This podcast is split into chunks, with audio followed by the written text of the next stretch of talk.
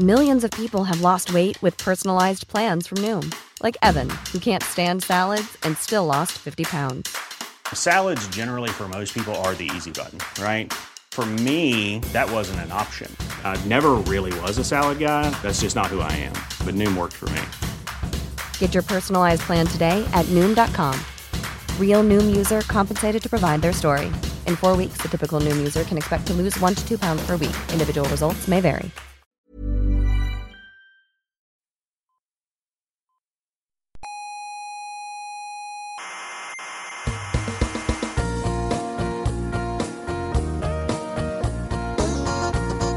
Aquí comienza Coffee Break, la tertulia semanal de la actualidad científica y tecnológica.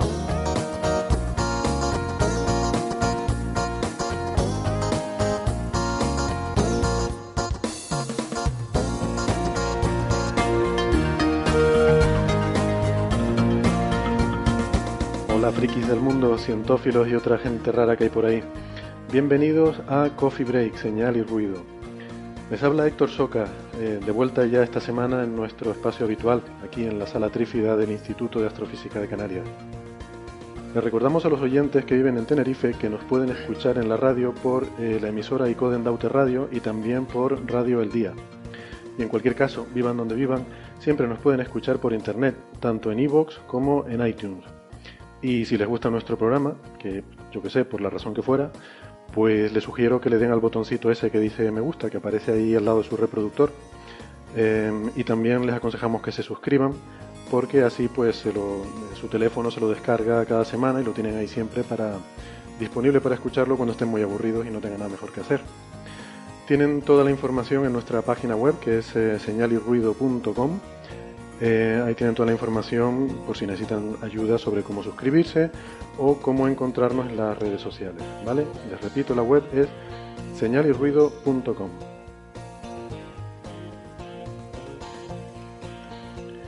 Hoy estoy aquí bien acompañado por eh, algunos eh, compañeros y sin embargo amigos, como por ejemplo la doctora Marian Martínez, eh, investigadora del Instituto de Astrofísica de Canarias. Hola Marian. Hola, ¿qué tal, Héctor? Eh, doctor Carlos Westendorf, doctor en Ciencias Físicas, eh, coordinador del Grupo de Análisis y Desarrollo del Instituto de Astrofísica. Hola Carlos. Hola, ¿qué tal? Eh, doctor Julio Castro, doctor en Ciencias Físicas, investigador del Instituto de Astrofísica. Hola Julio. Hola, buenas tardes. Y eh, Javier Licandro, también doctor en Ciencias Físicas, investigador del Instituto de Astrofísica. Hola Javier. Hola, buenas tardes. Muy bien, pues eh, hoy traemos un episodio que mm, espero que les guste. ¿eh? Va a ser un poco como esas películas super taquilleras de Hollywood, con noticias sobre cosas que chocan y cosas que explotan. Tenemos un montón de cosas que explotan y que chocan. Em, pero sobre todo, mm, vamos a ponerles una entrevista interesantísima, creo yo, eh, porque tuvimos el honor de visitar a uno de los científicos más importantes que hay en el campo de la exploración espacial. Eh, mejorando lo presente, Javier. Ah, no, Disculpa. sin duda. Y bueno, ya les comentaremos luego. De momento, nada más les digo que nuestro invitado eh, pues, ha sido propuesto para ser director de la NASA. ¿no? Pero bueno, eso será dentro de un ratito. Eh, ya les iremos contando más cosas. Em, esta semana eh, han pasado mm, varias cosas, la verdad, tenemos varias noticias, algunas un poco inquietantes, ¿no? que nos han dejado un poco de mal cuerpo, un poco de preocupación. Eh, sobre todo el problema, la crisis con la que se ha encontrado la Agencia Espacial Japonesa con la misión Itomi, anteriormente conocida como Astro H. Recuerdan que les comentamos, hablamos de, hablamos de esta misión, pues no lo sé, hará aproximadamente un mes, ¿no? Cuando se lanzó. Creo que era en el Coffee Break 46. Muy bien. Guau. Gracias. Carlos. Ahí. Que los oyentes lo puedan, lo puedan rescatar.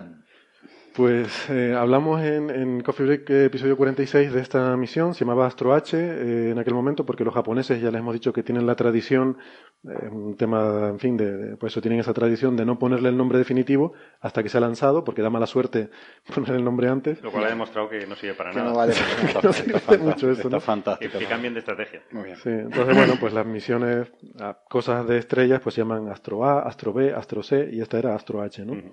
También en el caso de solar, pues hay solar A, solar B, solar C, planeta, pues planet A, planet B, etcétera. Entonces esta es una misión que la verdad que nos hacía, nos hacía mucha ilusión porque es un observatorio de rayos X, eh, tiene un- uno de los instrumentos, un espectrógrafo de rayos X, eh, construido en, col- en colaboración con NASA, y que iba a, a observar, claro, los rayos X hay que decir que no se pueden observar desde Tierra, hay que irse al espacio, porque afortunadamente nuestra atmósfera no los deja pasar.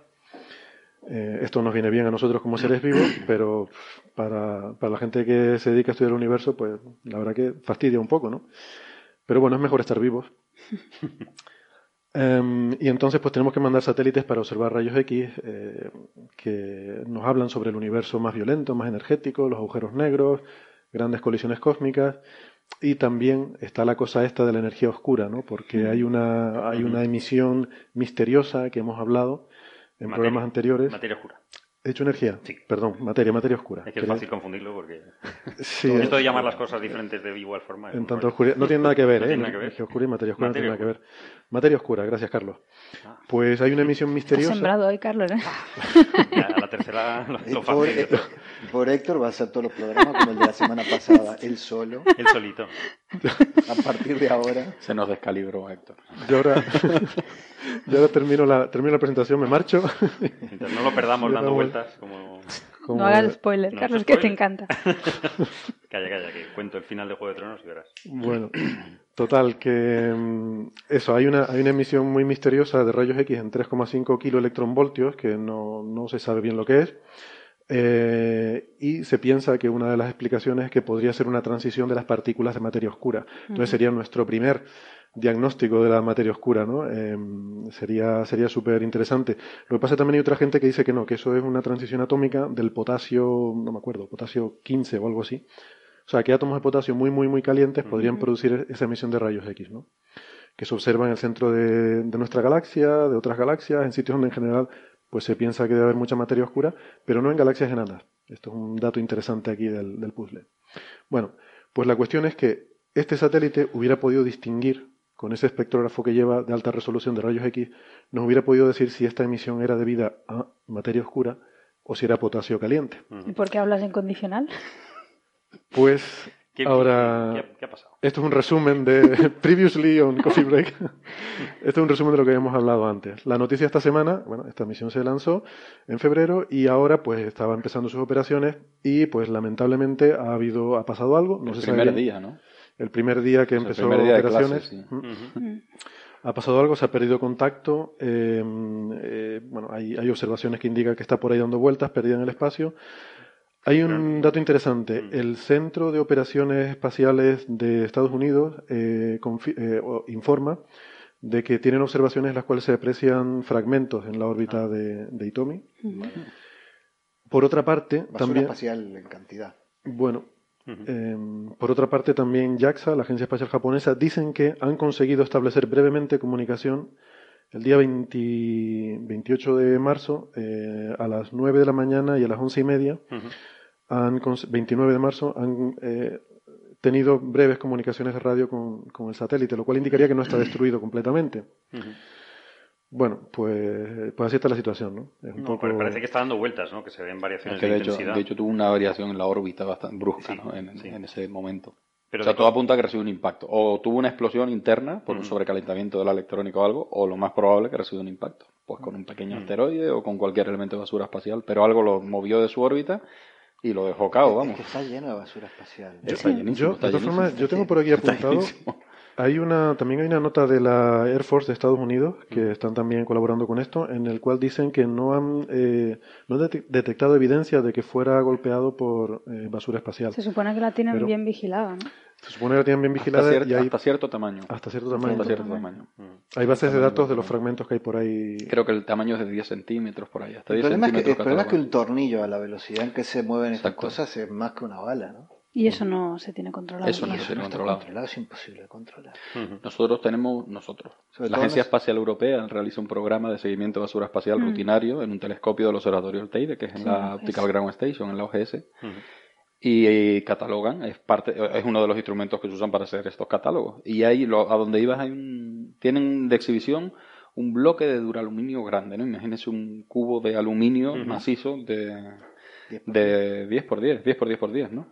Y a este le hicieron impactar el equivalente a una esfera, como un boliche, como decimos en Canarias, de Una un canica. centímetro, ¿no? aproximadamente de diámetro, ¿no? Y se lo hicieron impactar a la velocidad a la que se podrían cortar, encontrar uno de estos tornillos en órbita.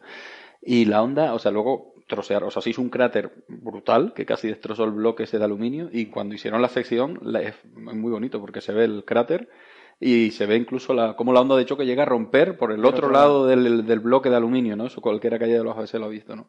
Y es espectacular, la energía puesta en juego, o sea, que es capaz, y, y, claro, y eso es una esfera del de un centímetro de diámetro, el equivalente a un tornillo, vamos. Y una pieza un poquito más grande, te, pues, podría, pues, te puede hacer un destrozo tan grande como destrozarte un proyecto de estos. No, el- el- Pero en sacarte este de la uno de los proyectos grandes de- que, que tienen la- que tienen las agencias es financiar la búsqueda y catalogación de, de basura espacial. De, de todas formas, la, o sea, mm, perturbar la órbita, yo entiendo que esto, mm, algo gordo tiene que ser para, eh, para mover todo lo que es toda la, todo el Todo, satélite, todo el ¿no? satélite, ¿no?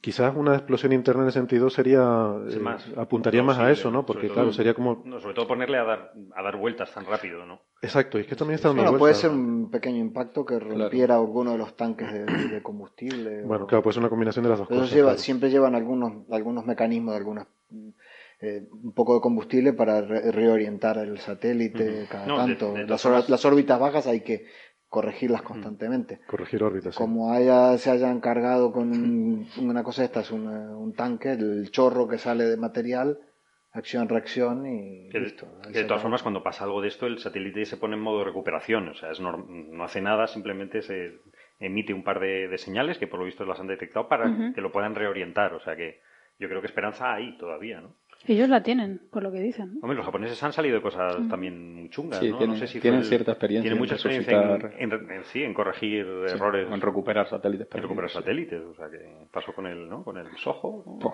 Pero si recibió un impacto de estos. Ah, no, sí, fue un impacto. Tiene muy mala pinta. Porque, claro, además hay una, está el instrumento, está el, el telescopio, el captador de rayos X, que no es exactamente un instrumento. Está todo, la- todo para lo que el satélite está diseñado. ¿no? Aparte de la aviónica propia del satélite. O sea, igual consigue ponerlo otra vez, recuperar la órbita y la comunicación. Pero si a no mí me suena más que haya sido un problema de la sonda, porque justo que sea el primer día, ¿no? Que empieza a funcionar. O sea, Sí, enciendes fue casi, en la motores. secu- fue casi en la secuencia de. Claro, o sea, enciendes motores y falla, ¿no? sí. Entonces, la, la probabilidad de que en ese momento pasara un tornillo por allí. No, Bueno, no, sí, e- O sea, supongo que es Mm, baja, ¿no? No sabría cu- cuál, Puede ser es, algún pero fallo en el, en, en- en el primer impulso. sí, alguna cosa suena sí. más. La dejó probable. girando tonta, ¿no? Y la dejó ahí. Pero vete a saber. Sí, eh, bueno, en fin, la, eh, sacó un comunicado JAXA, la Agencia Espacial Japonesa, diciendo que, que tienen esperanzas de, de recuperarla, eh, salvo que la, eh, el satélite esté gravemente dañado. que, Bueno, esto es un poco de perogrullo, ¿no? no hace falta decir nada. Pero bueno, que dicen que, que están trabajando en ello y que tienen esperanza de que lo puedan recuperar. Yo imagino que deben contar con datos, a lo mejor que, que no son de dominio público, que les hagan albergar esperanzas, porque sí que dicen que en cualquier caso no esperemos que esto vaya a ser cuestión de días, que esto va a ser un proceso de meses. Eh, no lo sé, yo que sean tan específicos, que nos digan que van a ser meses, que tal, me da que pensar eh, eso, ¿no? Que quizás, pues, Que tienen pues una pista que están tienen, siguiendo. tienen alguna pista que están siguiendo, ¿no? Pues parece como eso, como Es demasiado una específico. faena, ¿eh? porque estas misiones son. A mí me hizo, ya- me hizo gracia que leí que van a intentar ver qué pasó reconstruyendo las órbitas de los fragmentitos. ¿no? Ah, cierto, yo también lo leí. Reconstruir las órbitas Hacia y atrás, entonces hacia van hacia atrás, un poco como la medicina, o sea, como lo hacen los forenses, ¿no? La policía y tal, es curioso. Para saber si, pues, de dónde venía, Exacto, ¿no? si fue un impacto, por Si fue ejemplo, o si fue se puede realmente una explosión. Hay un vídeo por ahí circulando por redes sociales, ¿no? Tú nos lo enviaste, Marian, que Hmm. se veía, eran observaciones de un astronomo aficionado, creo, Sí. ¿no? De Arizona, con un telescopio veía- pequeño, ¿no? Que estaba viendo este, este satélite, ¿no? Y, y Sí, se sí, ve- se ve todo ahí, bueno, que se apaga y se enciende en cuestión de milisegundos, ¿no? O sea, Sí, sí, sí. varias veces por O segundo. sea, y eso indica que está como rotando, ¿no? Y supongo que Sí, la luz reflejará en distintas partes del satélite y te da una luz distinta, ¿no? Y pero es, eh, la verdad que es bastante impresionante ver el vídeo, ¿eh? La verdad que no sabía la escala temporal, o sea, varias veces por segundo. O sea, A mí me da la sensación de que Sí. es varias veces por segundo, Se sí. está dando vueltas como un loco, entonces. Es un vídeo, o sea, tendrás Sí. 20 frames por segundo. o algo así. Eso ya no sé. Pues, No, pero igual lo han acelerado. Pero... Claro, yo, yo vi un vídeo porque se veía, pero claro, no, no sé. No sé si igual está No cámara lenta el que vídeo si que yo está vi, pasando a no sé. velocidad real o está No. acelerado. claro. Bueno, en mi caso, No, los satélites en general, si uno los observa, los satélites que pasan por el cielo, van variando de brillo, ¿no? Sí. justamente porque Sí. están rotando y, y Sí. ya sea que el área reflectora o las partes que muestran, unas son más, más Sí. plateadas o, Ujú.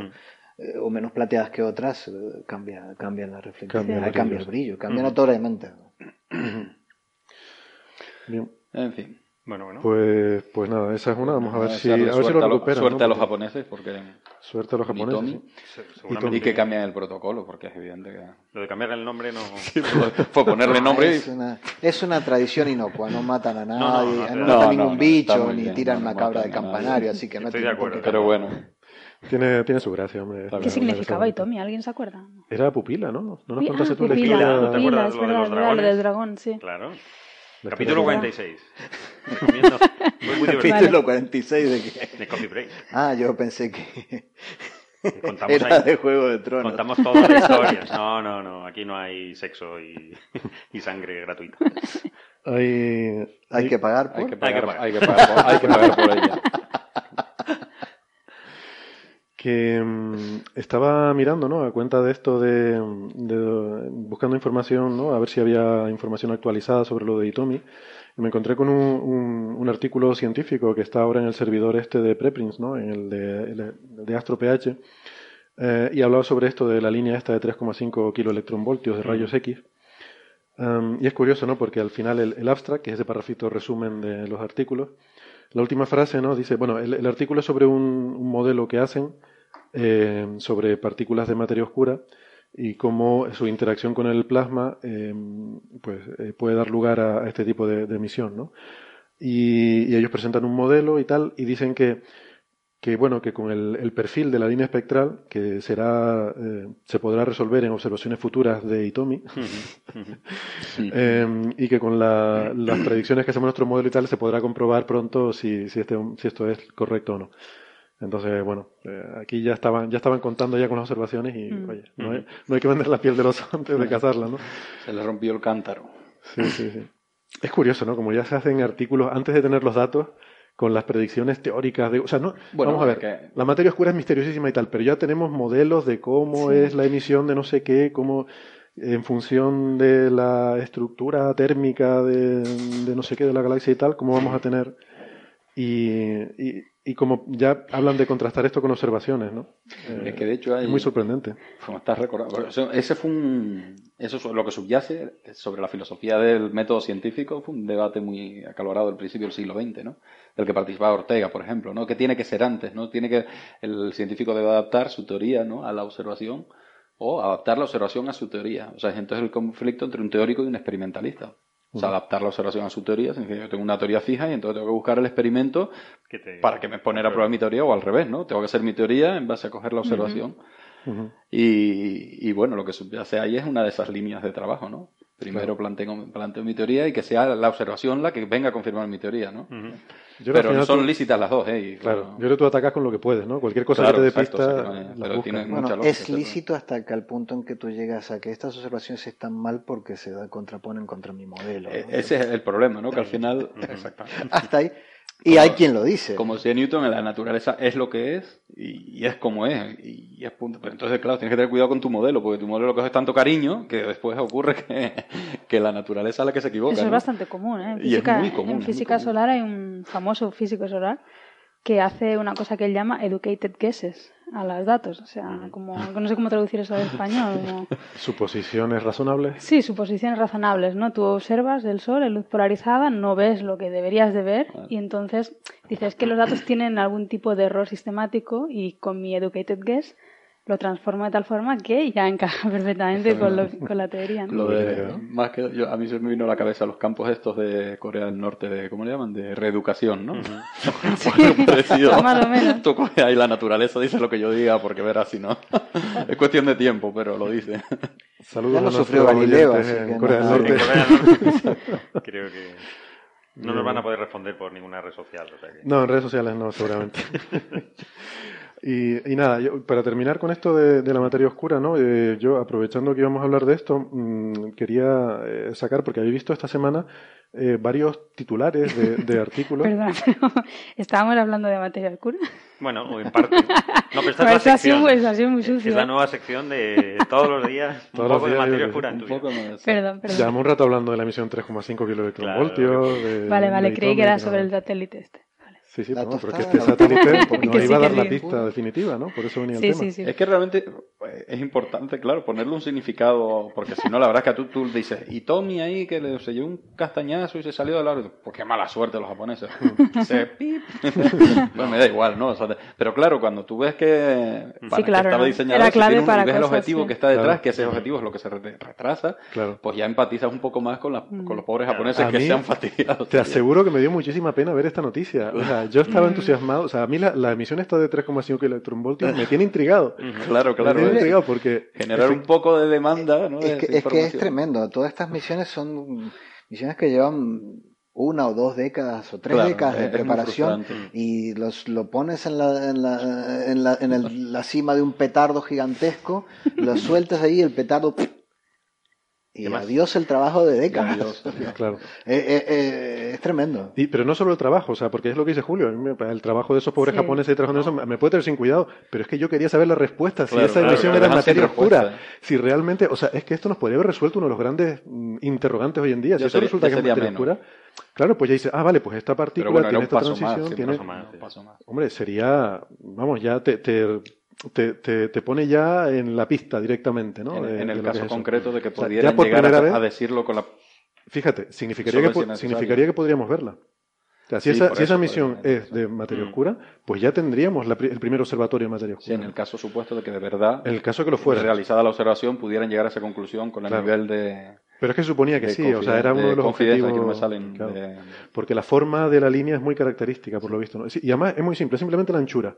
O sea, es una línea que proviene de un gas muy caliente, de un plasma muy caliente, y se supone que si viniera de partículas de materia oscura sería muy delgada la línea. O sea, imposible de explicar por procesos térmicos o tal, eh, esa línea tan delgada. ¿no? Entonces, solamente lo único que necesitamos es un espectrógrafo que nos mida la forma de la línea. Es tan, tan frustrante como eso. ¿no? Es un simple espectrógrafo, pero claro, rayos X, y hay que ponerlo en el espacio, porque de la Tierra no lo podemos ver. No, eso sí, seguro que no. Y claro, y, y esto ya lo íbamos a tener. O sea, y con Chandra no hay ningún resultado que no, permita no tiene albergar resolución, alguna- eh, no tiene resolución espectral para eso. No, no, no. Chandra, bueno, Chandra es otro instrumento espacial para observar rayos. X. rayos X, sí. Sí, no, y Fermi, bueno, hay Sí, hay otros observatorios, pero este estaba hecho Este estaba con alta resolución para poder resolver las líneas. ¿no? Bueno, pues nada, nos quedaremos con la incógnita. Hay por ahí ya, en fin, eh, los conspiranoicos que dicen que hay seres que no están interesados en que conozcamos la respuesta a esta pregunta. Hablando de seres, era uno de los temas que había hoy, ¿no? Hablando de seres. Vamos a hilar todos los temas, ¿eh? Ceres. Ceres. Ceres. Ah, Ceres. Ese es otro, que efectivamente es otro. es el asteroide ¿Quién Ceres. dijo Ceres? Bueno, lo- luego hablamos de Ceres y de Ceres. Venga. Mm, Pero antes, eh, y ya, ya, sí, para cambiar de tema, esto va a ser muy rápido. Materia oscura.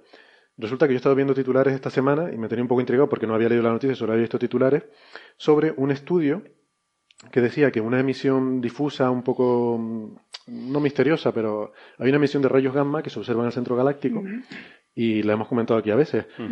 Hay más emisión de rayos gamma de lo que esperamos. Nuestros modelos teóricos predicen que debe haber una cierta emisión de rayos gamma en el centro de la galaxia, pero se observan más de lo que detectamos. Y ese exceso hay quien lo ha interpretado también como debido a la materia oscura.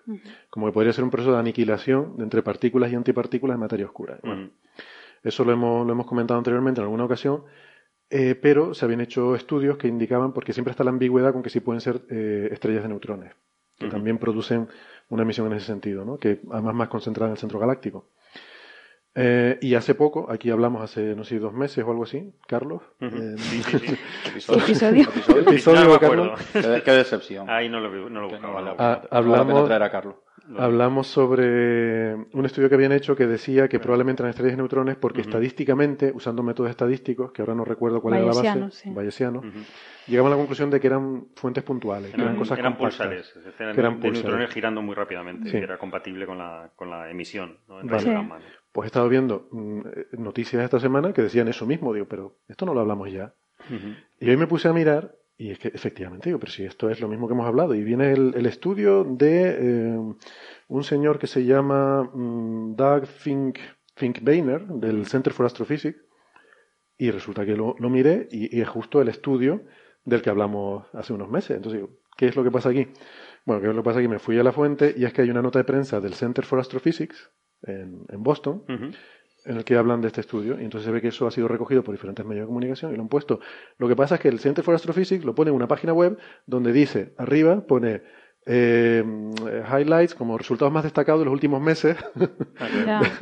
de nuestros estudios destacados de los últimos meses. O sea, han hecho una recopilación de cosas en los últimos una, meses. una segunda oportunidad para la noticia. Bueno, digamos. pues sí, y claro, y algunos medios lo han recogido como que es una noticia, pero bueno, esto no es realmente de estos días. Lo que pasa es que lo, lo han sacado estos días.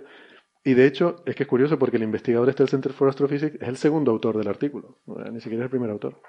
Y bueno, está apareciendo en muchos medios, o sea que, bueno, si, si ven esto de la emisión de rayos gamma y la materia oscura y tal, que sepan que ya lo tratamos en su momento Break y que no vamos a volverlo a cierto, repetir. una anotación. A mí con esto de la materia oscura, que me parece que lo explica todo, claro, como no está definida, Mm. sabemos que son partículas y tal. O sea, me, me encanta porque es que cualquier cosa que aparece nueva puede ser materia oscura, ¿no? O sea, no hay una emisión de rayos gamma que no podemos explicar, pues podría Claro. ser materia oscura. Entonces se ha convertido también en un comodín perfecto porque, claro, buscando esa primera evidencia observacional o, o empírica de la materia oscura, pues están todos Pero ahí en busca de corriendo detrás del premio Nobel, pero, Pero es un que- desastre para explicarlo todo. Fíjate que no es fácil porque esto, por ejemplo, los rayos gamma ya están diciendo que probablemente sean pulsares, ¿no? Que Claro, claro, no, no, no es fácil que- porque la Sí, gente sí. se revela, claro, no todo el mundo te va a dejar que te pongas ahí delante. No, bueno, pues tú puedes proponer lo que quieras, pero pero, luego, al proponer, pero final sí, tiene la que, materia oscura cabe, es una de esas cosas que tiene que eh, cuadrar. no, ¿no? eh, sigue siendo, sigue siendo, tiene pinta de que probablemente dejará de serlo Es que tienes que pero, descartar- pero sigue siendo nuestro éter del siglo XXI. Claro, claro, claro. Tienes que descartar Eso que todo no lo puedes, conocido, ¿no? claro, Antes eso que no puedes explicar, pero en el que te cabe todo lo que no puedes explicar, claro. Sí, pero también descartaban las partículas estas que tú me contaste, Carlos, cuál? que se llaman machos, que yo no sé muy bien qué son. No, no, machos no son partículas. Bueno, son partículas. cosas grandes, perdón. O sea, son, eh, pues yo qué sé, enanas marrones, Enanas ¿no? Por ejemplo, que son que no- estrellas que no planetas emiten, planetas, a- etcétera. O sea, Agujeros cosas muy masivas, ¿no? Agujeros, Agujeros negros. negros, sí. Eso sabía, según me había dicho Carlos, porque yo de materia oscura no controlo, eh, se había más o menos descartado como fuente principal de la materia oscura, pero en cambio ahora con lo del LIGO yo creo que ha cambiado un poco Y también el No, no, no, panorama. No, sí, sigue Sigue descartado. descartado, no, no es suficiente. De hecho, no se terminó de descartar, lo estuve mirando hasta 2014, porque todavía quedaba una ventana abierta. Había un rango de masa de agujeros negros de menos de la mitad de masa de la Luna hasta, hasta algo más de, de unos pocos átomos. En ese rango de tamaños no estaba descartado que pudiera ser materia oscura, eh, mini y micro agujeros negros. Ahora ya sí se ha terminado de más o menos de descartar. Lo que pasa es que es verdad que el ¿tú LIGO que ha aumentado el límite de los agujeros sea, negros. LIGO de Sí, sí, hecho- No se habían visto más, agujeros negros. Claro, de LIGO, ha- 30 LIGO ha destapado dos agujeros negros enormes. que se creía que no podían existir. Bueno, que no se habían visto, no, no es que se No, creyera no, que se creía que no podían Se existir creía que no un, podían existir. un agujero negro tan masivo. O sea, no se puede generar No, con una estrella. Con una estrella era muy, muy Entonces, difícil, sí. Estaba en el límite. No, en el límite, yo creo que está Decenas, bastante lejos. de ¿eh? Yo creo que está bastante lejos del límite. Pero bueno, da igual. O sea, quiero decir, son, los de LIGO eran de 30, ¿no? 30. Sí, 30. Y creo que el límite está entre 10 y 15. Sí, pero, pero luego pueden acretar y crecer. Bueno, sí. Pero que no se esperaba encontrar una cosa No así. Sí, no- yo no lo sé si se esperaba. Quiero no decir que encuentras nuevos ingredientes. O sea, que, no sé. Sí, pero esto, esto está descartado basado en lente gravitatoria. O sea, te pones a observar campos con cosas como Kepler, por ejemplo, Sí. y si para la cantidad de materia oscura que necesitarías mm, con un agujero negro de esto, los verías pasando por lente gravitatoria. Ya los estaríamos viendo a. Los habríamos visto por a efecto de lente vamos, gravitatoria y no nos está viendo. pasando por delante del campo. Entonces, bueno, con eso, mm, eh, vamos, que hasta hace dos años quedaba ahí un pequeño rango de masa de agujeros negros muy pequeñitos que podrían ser la materia oscura, pero eso ya prácticamente, ya prácticamente se ha descartado completamente también. Ah, ya sé por qué, sí, ya me acuerdo. Porque eh, esos mm, micro agujeros negros se cargan las estrellas de neutrones. Los micro agujeros negros pasarían a través de la Tierra prácticamente sin enterarnos, pero las estrellas de neutrones son tan compactas Mm, ¿qué que dentro de las estrellas de neutrones sí se quedarían y las acabarían haciendo colapsar. Y entonces no es compatible la cantidad de estrellas de neutrones que observamos con el hecho de que hubiera tanta materia oscura en forma de, de microagujeros negros, pues se habrían cargado ya todas las estrellas de neutrones. O sea que eso, eso es cuando, si hablamos de los agujeros negros primordiales, si se acuerdan, la semana pasada, bueno, hablé yo porque Sí, ustedes, estaban, tú. ustedes estaban de vacaciones, pero eso tiene que ver con eso, ¿no? Que se Reponiendo especulaba. Stephen Hawking eh, fue uno de los que empezó diciendo que cuando en el Big Bang se pueden haber formado un número, en principio que no sabemos Sí. cuánto, de, de pequeños agujeros negros microscópicos, ¿no? Y que podrían estar pasando por todos lados sin que nos enteremos, si van muy rápido. Eh, pero, mm, pero vamos, que con estudios que se han hecho y tal, ya eso ha quedado, ya ha quedado descartado. O sea, los podrá ver, pero no tantos como para explicar toda la gravedad que necesita, eh, o sea, toda la gravedad que, que, que Claro, es la es lo que materia dice nos Una cosa es la materia energía oscura, que es no lo que tú estás hablando, y otra cosa es la materia oscura también. Y yo, yo no lo descarto. O sea, yo creo que la gente que trabaja en LIGO seguramente se sorprendería en ver ese, ese, ese sistema binario de agujeros negros tan, Sí, tan masivo.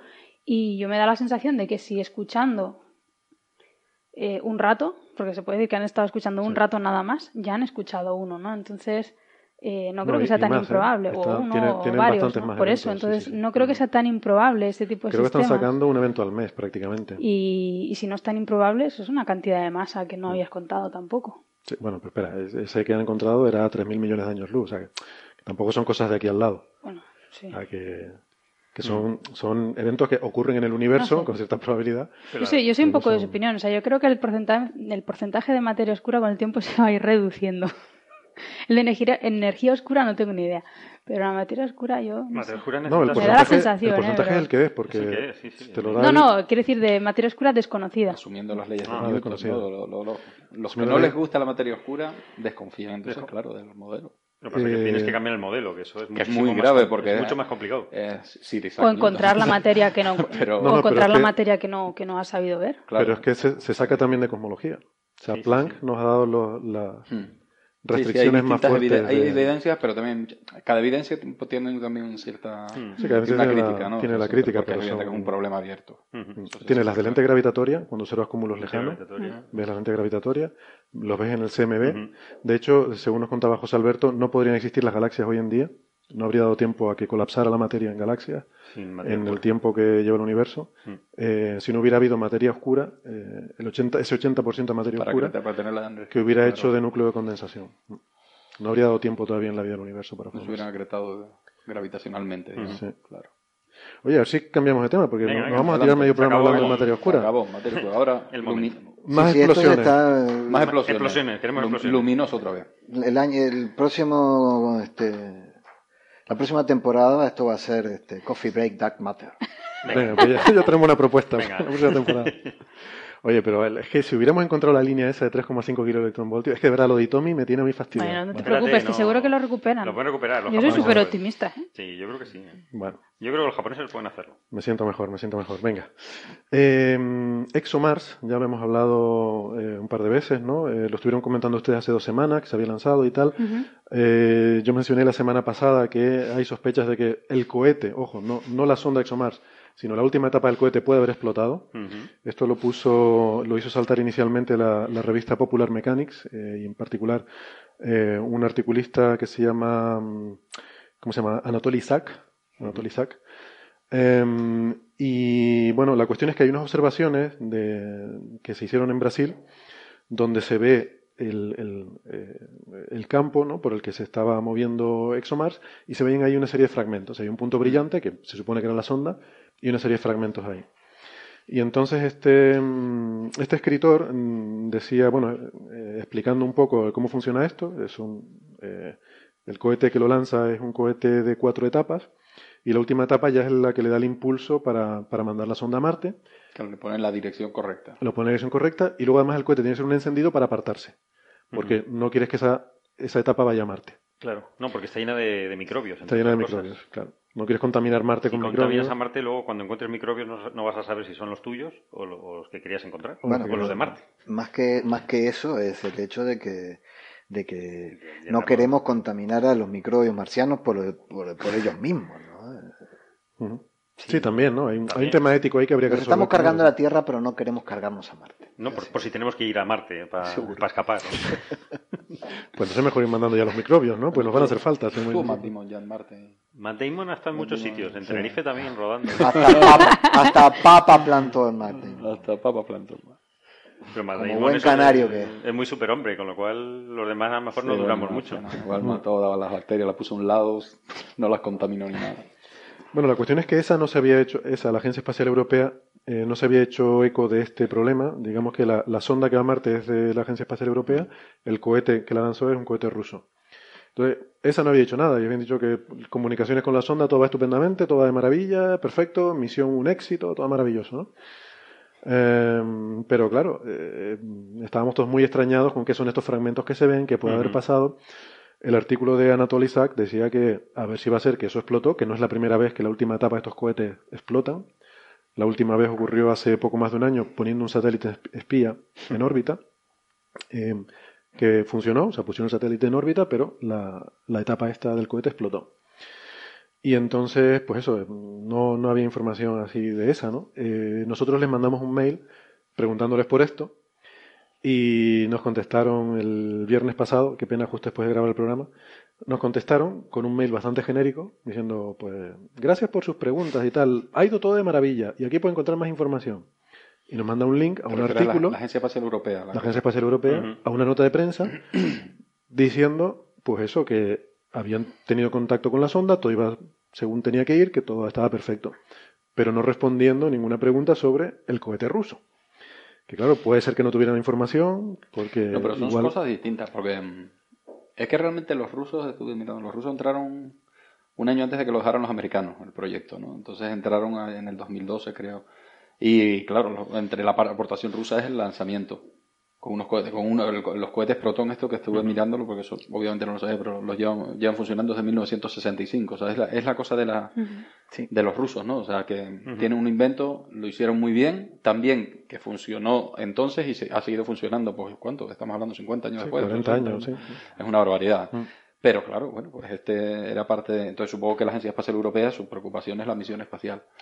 La Sí. plataforma de lanzamiento, en el fondo, es algo que muchas veces incluso contratas a otra agencia espacial o a alguien que te lo pueda hacer. La Agencia Espacial Europea tiene capacidad de lanzamiento también, pero fíjate que en este caso probablemente era parte de los costes comprometidos y, y lo lanzaban los rusos desde Baikonur y de la- las bases estas que tienen ahí en el en medio de Asia.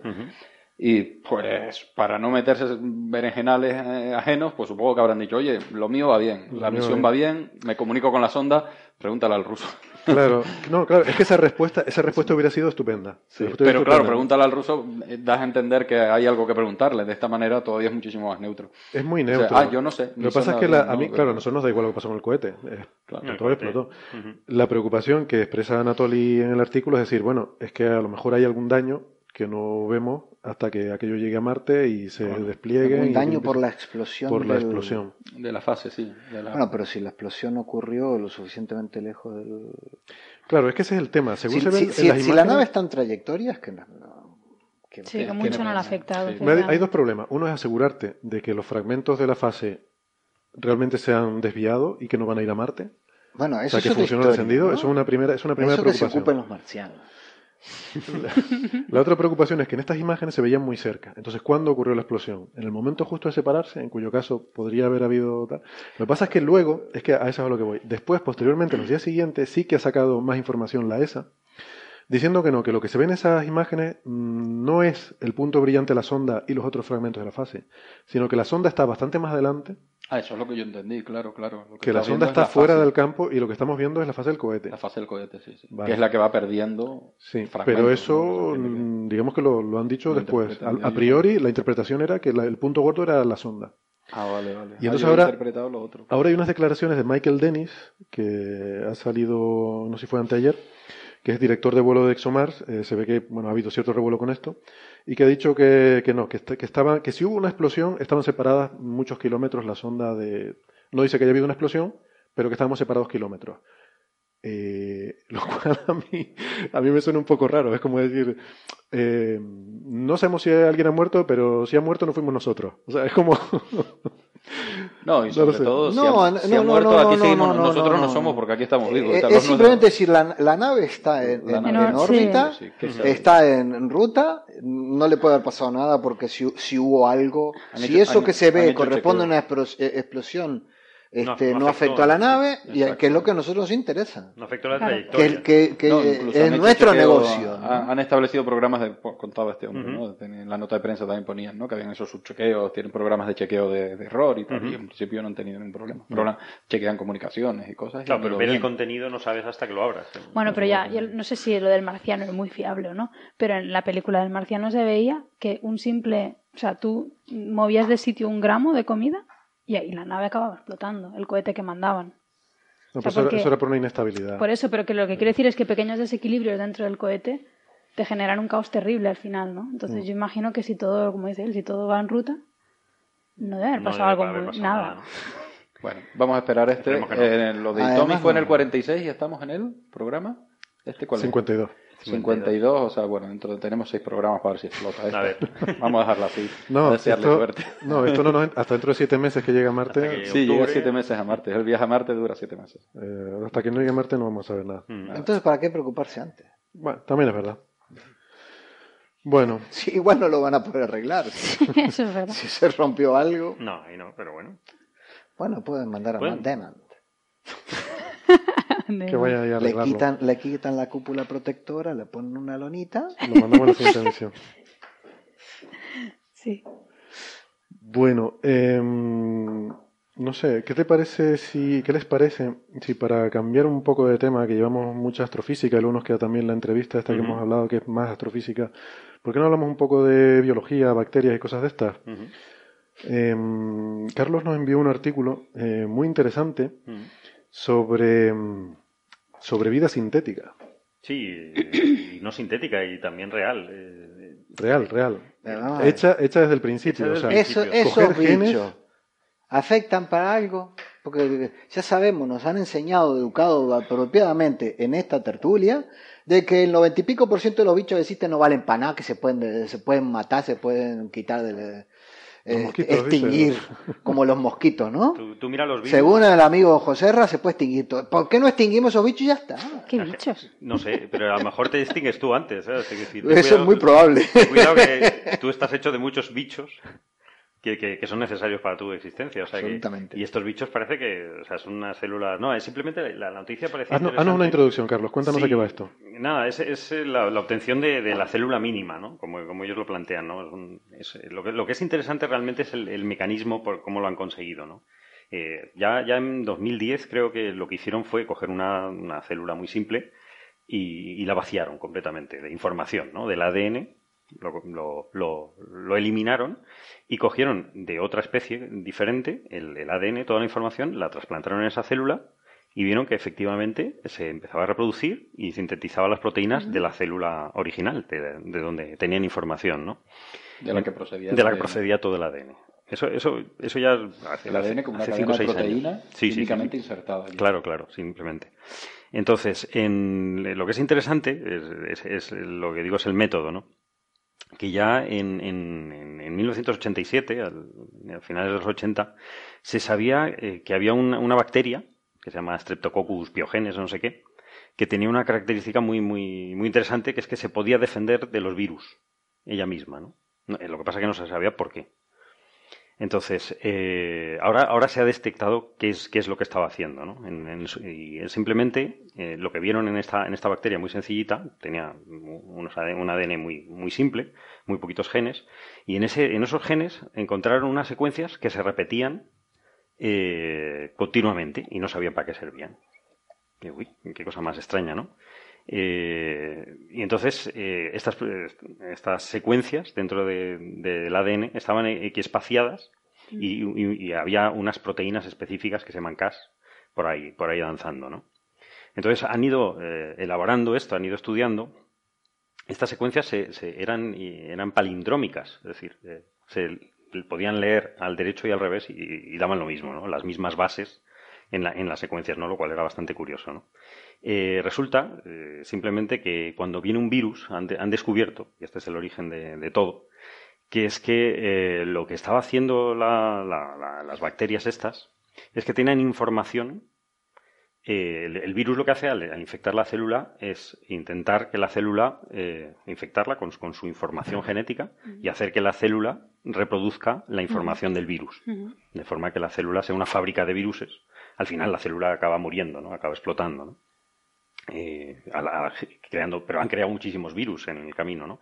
Entonces, esta, esta, esta bacteria en concreto lo que hacía era eh, cuando venía eh, la información del virus, en, un, en, esas, en esas repeticiones que tenía en su ADN, en medio de esas repeticiones tenía información sobre diferentes tipos de virus. Y entonces, cuando venía un virus, era capaz de reconocer la información de ese virus. Y lanzaba lo que es una proteína que estaba por ahí lanzando, que se llama la proteína Cas, que lo que hace es cortar ADN. Y entonces, como coincidía exactamente con el ADN del virus, lo cortaba y lo eliminaba. Es decir, no había infección. Es una cosa bastante alucinante. Bueno, infección viral. Viral. Sí, sí. Para la bacteria era, es terrible, porque era su muerte. ¿Qué pasa? Y no solamente con eso, si el virus tenía una información que la, que la, que la bacteria no la, no la tenía, porque es un virus nuevo, por ejemplo, la- lo que es impresionante es que la bacteria lo que era capaz era de coger la información de ese virus y ponerla en su propio ADN, En el catálogo. en el catálogo. Ah, vale, lo utiliza como unión de su propia Lo, usa- cadena. sí, lo usa como lo asimila a su propia cadena, lo, lo pone con esas bases X espaciadas y eh, así su descendencia, las, cuando ya se du- multiplicaba, las de las bacterias eh, siguientes ya tenían información sobre el virus y podían destruirlo. Que es, bastante alucinante, es un mecanismo bastante alucinante. ¿Qué es lo que han hecho? Pues lo que han hecho es eh, hacer esto, pero no solamente con la información de, de lo genoma del virus, sino con la información que nos dé la gana a nosotros. Es decir, han, han hackeado este sistema, digamos, natural, y lo que han hecho es, es una especie de eh, sistema por el cual nosotros podemos coger cualquier tipo de célula y eh, decirle que en una, en, un- en una zona específica de, de- los genes de, de esta célula podemos inutilizar ciertos, eh, ciertos genes. Podemos activarlos o desactivarlos, o incluso meter eh, genes eh, diferentes. ¿no? Esto es una, una- una técnica que se llama CRISP- CRISPR, CRISPR-Cas9, ¿no? porque la, la unión del, del Cas9 con CRISPR, CRISPR es, eh, es, un, es un acrónimo inglés que son repeticiones palindrómicas cortas, agrupadas y regularmente interespaciadas. Ay. que, que es una cosa larguísima, que, que lo, lo inventó por, lo- por el principio, lo, creo que lo inventó un, un español, creo que era un tal Francisco Mójica, de la Universidad de Alicante, y luego lo perfeccionaron dos, dos, dos mujeres eh, bioquímicas, eh, Jennifer Doudna y Emmanuel Charpentier, en Estados Unidos, eh, muy recientemente.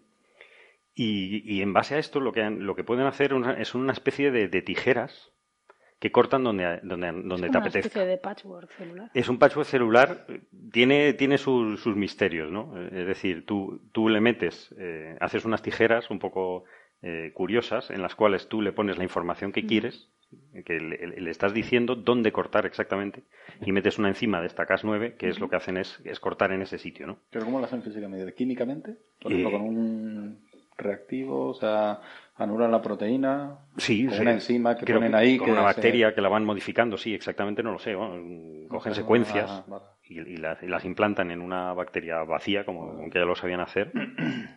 Y forman, forman. No, simplemente esto es la técnica esta del CRISPR, que Es CRISPR, muy- que es una pasada. técnica muy, muy conocida, muy usada ahora para hacer edición de genes. ¿no? edición de Eh, genes, claro, claro. Es en Eh, lo que se basa todo lo de la bioingeniería, esta que se hace ahora, ¿no? De, de, de, pues eso, coger eh, Ujú. microorganismos, editar su, su ADN y Sí. ponerle lo que queramos y coger una bacteria y ponerla, yo que sé, a, a comer plástico o a hacer lo que nos apetezca que haga, ¿no? Mm, Sí, no es tan fácil como eso, es decir, tiene sus fallos. Y eso es lo que, en fin, eh, estamos simplemente en el, en el principio, ¿no? Va a ser muy potente, pero lo que hacen es, no tenemos la precisión de un cirujano de cortar donde, donde queramos. O sea, eh, simplemente buscamos en, la- en la- en la- en el ADN qué es lo que queremos, eh, qué gen queremos quitar, le mandamos esas tijeras, esa, esa enzima que corta, y la información del ácido, ácido ribonucleico, que es justo la cadena que queremos eh, cortar, y lo cortamos. Lo que pasa es que la célula se intenta reparar y intenta eh, reconstruir otra vez el ADN según la información que tiene y lo suele conseguir. En algunos casos no lo consigue y es justo cuando se inhabilita ese gen. Entonces, justo en los fallos de la reproducción de las células es, es cuando conseguimos inhabilitar eh, ese gen, ¿no? Gracias a, esta técnica se pueden hacer muchísimas cosas, ¿no? Tiene mucha potencia, ¿no? Eh, lo que pasa es que no es perfecta, o sea, hay varios fallos, ¿no? Eh, una de las cosas que han hecho es, es coger una de las bacterias más, más pequeñas, con menos genes, y ir quitando genes, a ver qué pasa. Entonces iban quitando genes y eh, las iban eh, multiplicando a ver qué hacían esas, bac- esas bacterias y al principio pues no hacían nada. Las pobres dejaban de ser bacterias, dejaban de, de funcionar y dejaban de estar vivas de alguna forma, ¿no? Hasta que llegaron al genoma mínimo por el cual eh, han conseguido que una, bacteria muy pequeñita de microplasma micoides eh, le han ido, que tenía 900 genes, normalmente los seres humanos, los seres humanos tenemos 23.000, una cosa así, esta tenía solo 900, se ha quedado en 473. Entonces, con 473 genes, esto lo han hecho mm, 200.000 veces, vamos, un periodo- eh, llevan varios años haciéndolo, han conseguido que se siga multiplicando en, en, el, en, el, tiempo en que se multiplican este tipo de bacterias y generando proteínas de la misma forma. O sea que es un poco lo mínimo que se que hay, ¿no? Es como, es como, es, es, sintética, es vida sintética, es lo que decías tú, ¿no? Eh, se llama JCV1 eh, SYN 3.0, pues la tercera versión de, de, la, de la, esta, esta funciona más eh, óptimamente y eh, es una forma de vida sintética, realmente. No tiene, no tiene especial, creo yo, vamos a ver, eh, interés, ¿no? De por sí misma. Simplemente que nos estamos llegando a qué es lo mínimo en vida, es decir, qué consideramos vida. Eh, lo cual es interesante. Ya, es que yo sí. creo que lo realmente interesante cuando leí el artículo este uh -huh. que nos mandaste, Carlos, es que, claro, esto, esto es investigación fundamental, es decir, uh -huh. que, cuál es el conjunto mínimo de genes claro. que se necesita una célula para existir, ¿no? Llegas a estos 400 y pico y resulta que esos 400 y pico, pues, no sé, eh, no recuerdo el número, pero la mitad, uh -huh. pues dicen, ah, sí, este es para esto, este es para esto. Pero la otra mitad es que no se sabe para qué son. Sí, se sí. sabe si se lo quitas, aquello no es viable, no, no funciona. Sí, ahí creo que hay pero, 149 que no se sabe lo que puede funcionar. 149 de los 400, entonces quiere decir que hay muchas cosas que desconocemos sobre bueno, el funcionamiento de las células, ¿no? Sí, que tenemos que seguir avanzando en esto, ¿no? Que, claro. que en algún momento lo sabremos para qué sirven, ¿no? Eh... Sí, pero es una de esas cosas que hablan más de nuestra, ¿no? de, de, uh -huh. de, nuestra ignorancia que nuestro conocimiento, ¿no? O sea, el hecho de que de 400 genes que necesita una cosa para estar viva, uh -huh. que haya 140 y pico que no sepamos para qué sirven, uh -huh. eh, sorprendente, ¿no? Sí, sí, sí, no. Pero en los seres más complejos no sabemos para qué sirve. Pero ya es un avance nada, saber. Ya, pero los complejos tú puedes pensar. Ahí, ¿no? Los que mm. tienen que estar y los que no, ya es un avance. Claro, claro pero, lo, lo, pero los complejos tú puedes pensar que somos complicadísimos. ¿ves? saber qué proceso microscópico tendrá que. No, el problema es que en los pero complejos. son células simples, sí, lo, lo, más sí, simple que te puedes tirar, ¿no? Sus por eso, funciones son muy básicas. Por eso la idea es simplificar la, la vida al mínimo indispensable, ¿no? Entonces, con ese mínimo, uh -huh. aún así, hay un montón de cosas que no sabemos para qué son. Sí, mm. eso está bien. Eh, Simplemente, o sea, a mí lo que me gustó es la técnica, ¿no? La técnica permite unas cosas bastante alucinantes. Sí, la técnica ¿no? es bastante impresionante. Es yo, impresionante, yo... sobre todo si lo, aplica, lo intentamos aplicar en humanos, que no se ha hecho, ¿no? Por, sí. y, pero por un lado por razones morales, que yo no, no lo acabo de entender, ¿no? Frankenstein 2.0. Eh, de hecho, hay un, hay un, experimento de unos chinos que lo han hecho con, con, con embriones humanos. Eh, claro, el problema es cuando hablamos de células que las vamos reproduciendo y, y, y no son, eh, no funcionan, pues no pasa nada, ¿no? Son celulitas. Pero cuando hablas de embriones, ya tienes un problema, ¿no? Y entonces esto lo, lo, han hecho unos chinos con embriones mmm, no válidos, uh -huh. pero claro, lo intentaron publicar en, en, Nature, en Nature, en Science y le dijeron que nada, que eso no se puede publicar.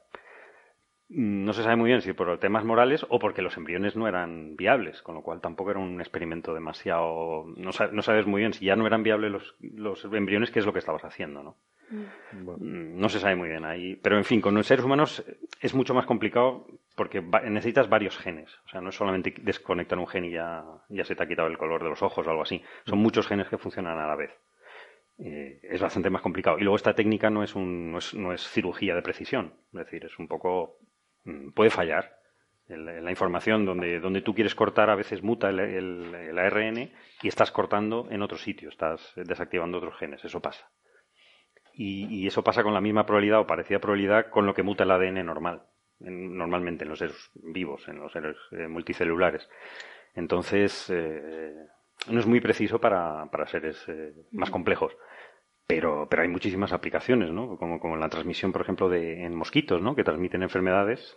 Se les puede modificar genéticamente lo, el, el, el mosquito de esta forma, sí. de, de, de, con tal precisión eh, que, cuando se, se, se, reproduce el mosquito, eh, también eh, no solamente en el mosquito que está genéticamente modificado, sino su pareja que no estaba genéticamente modificado, la pareja natural que es la que reproducía la enfermedad, la que, la que queremos eliminar, pues también por esta misma técnica le podemos eh, hacer que cambie los genes de esa otra, eh, de esa de la pareja normal, es decir, de las células sexuales, ¿no? De la otra pareja, con lo cual la descendencia de esos mosquitos estarán todos modificados genéticamente como nosotros queramos. O sea, no es muy eficiente para, para este tipo de cosas, ¿no? Y luego tiene cosas como las, eh, las cosechas, ¿no? Los, eh, eh, no usas en los transgénicos, los que tienen tan mala fama y todo eso, que hay una discusión bastante acalorada, ¿no? El problema muchas veces es que estás mezclando especies, ¿no? Sin saber muy bien qué, cuál es el resultado, ¿no? Entonces aquí no habría que mezclar ninguna especie. Aquí es la misma especie.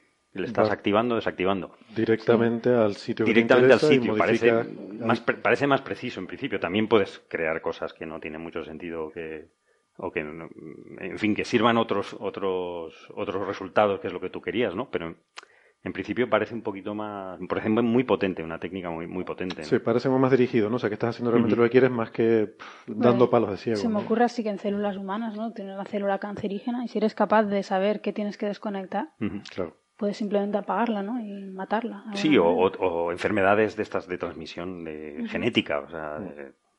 Claramente el futuro de la medicina yo creo va por todo este tipo de cosas. luego, otra cosa es cómo replicas eso de una célula a todo un organismo, ¿no? Como, pero bueno, eso, ya es, otro problema. Eso es técnica. De todas formas, yo una cosa sí me gustaría comentar, o sea, lo que tú has dicho, la técnica es, la verdad, es impresionante y súper interesante. Pero otra vez más no me gusta cómo se trata esto en la prensa. O sea, vida es sintética. Esto no es vida sintética.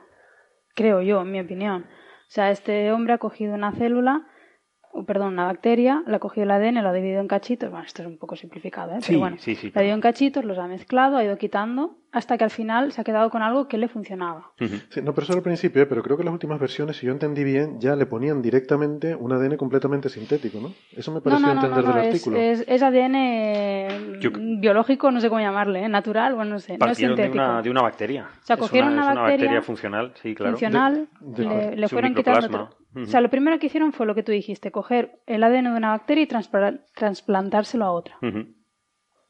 Lo segundo que hicieron fue coger el ADN de esa bacteria, trasplantárselo a otra, pero modificado. De tal forma que o le iban quitando trozos, e irían, no sé, bueno, lo que hicieran, ¿no? Básicamente quitándole trozos a ver hasta dónde le puedes ir quitando hasta que siga funcionando. Pero eso no es hacer vida sintética.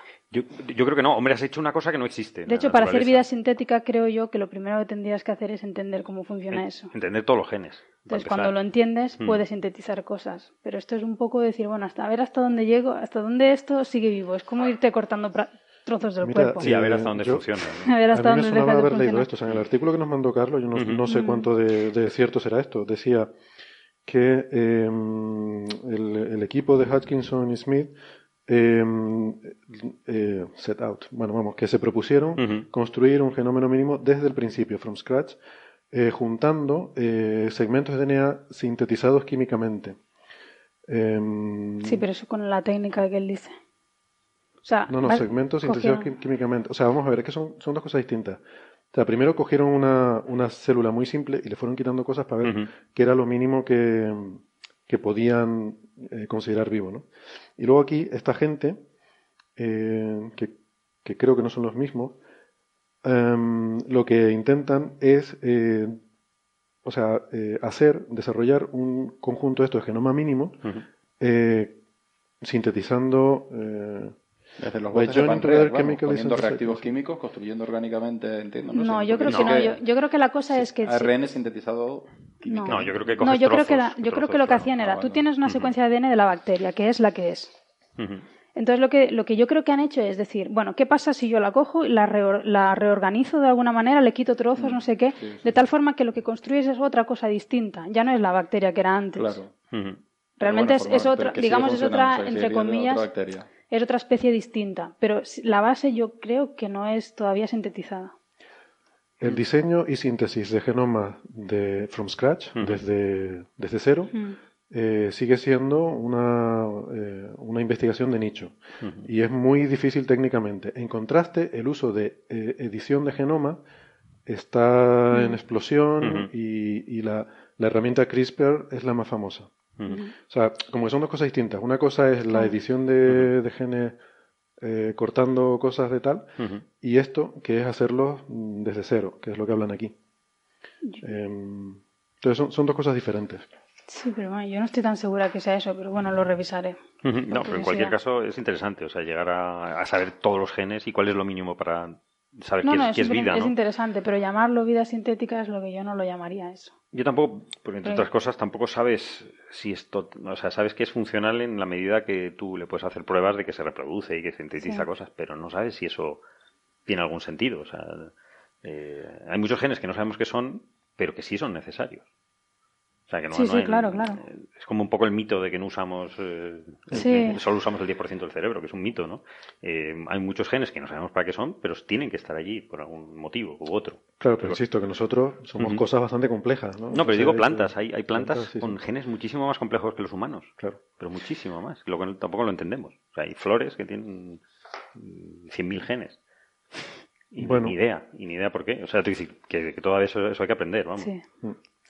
Vamos a ir pasando de tema, si les parece, pues si no nos vamos a quedar sin tiempo para hablar de, de este tema que hablamos al principio, ¿no? De, de esta entrevista que tenemos con eh, un investigador que se llama Alan Stern, que trabaja en Boulder, Colorado, en el Southwest Research Institute, um, y que es una persona muy interesante. Igual Javier nos puede comentar algo porque es colega suyo. Y, pero vamos, este hombre ha estado metido en un montón de misiones espaciales desde hace un montón de tiempo, tiene muchísima experiencia.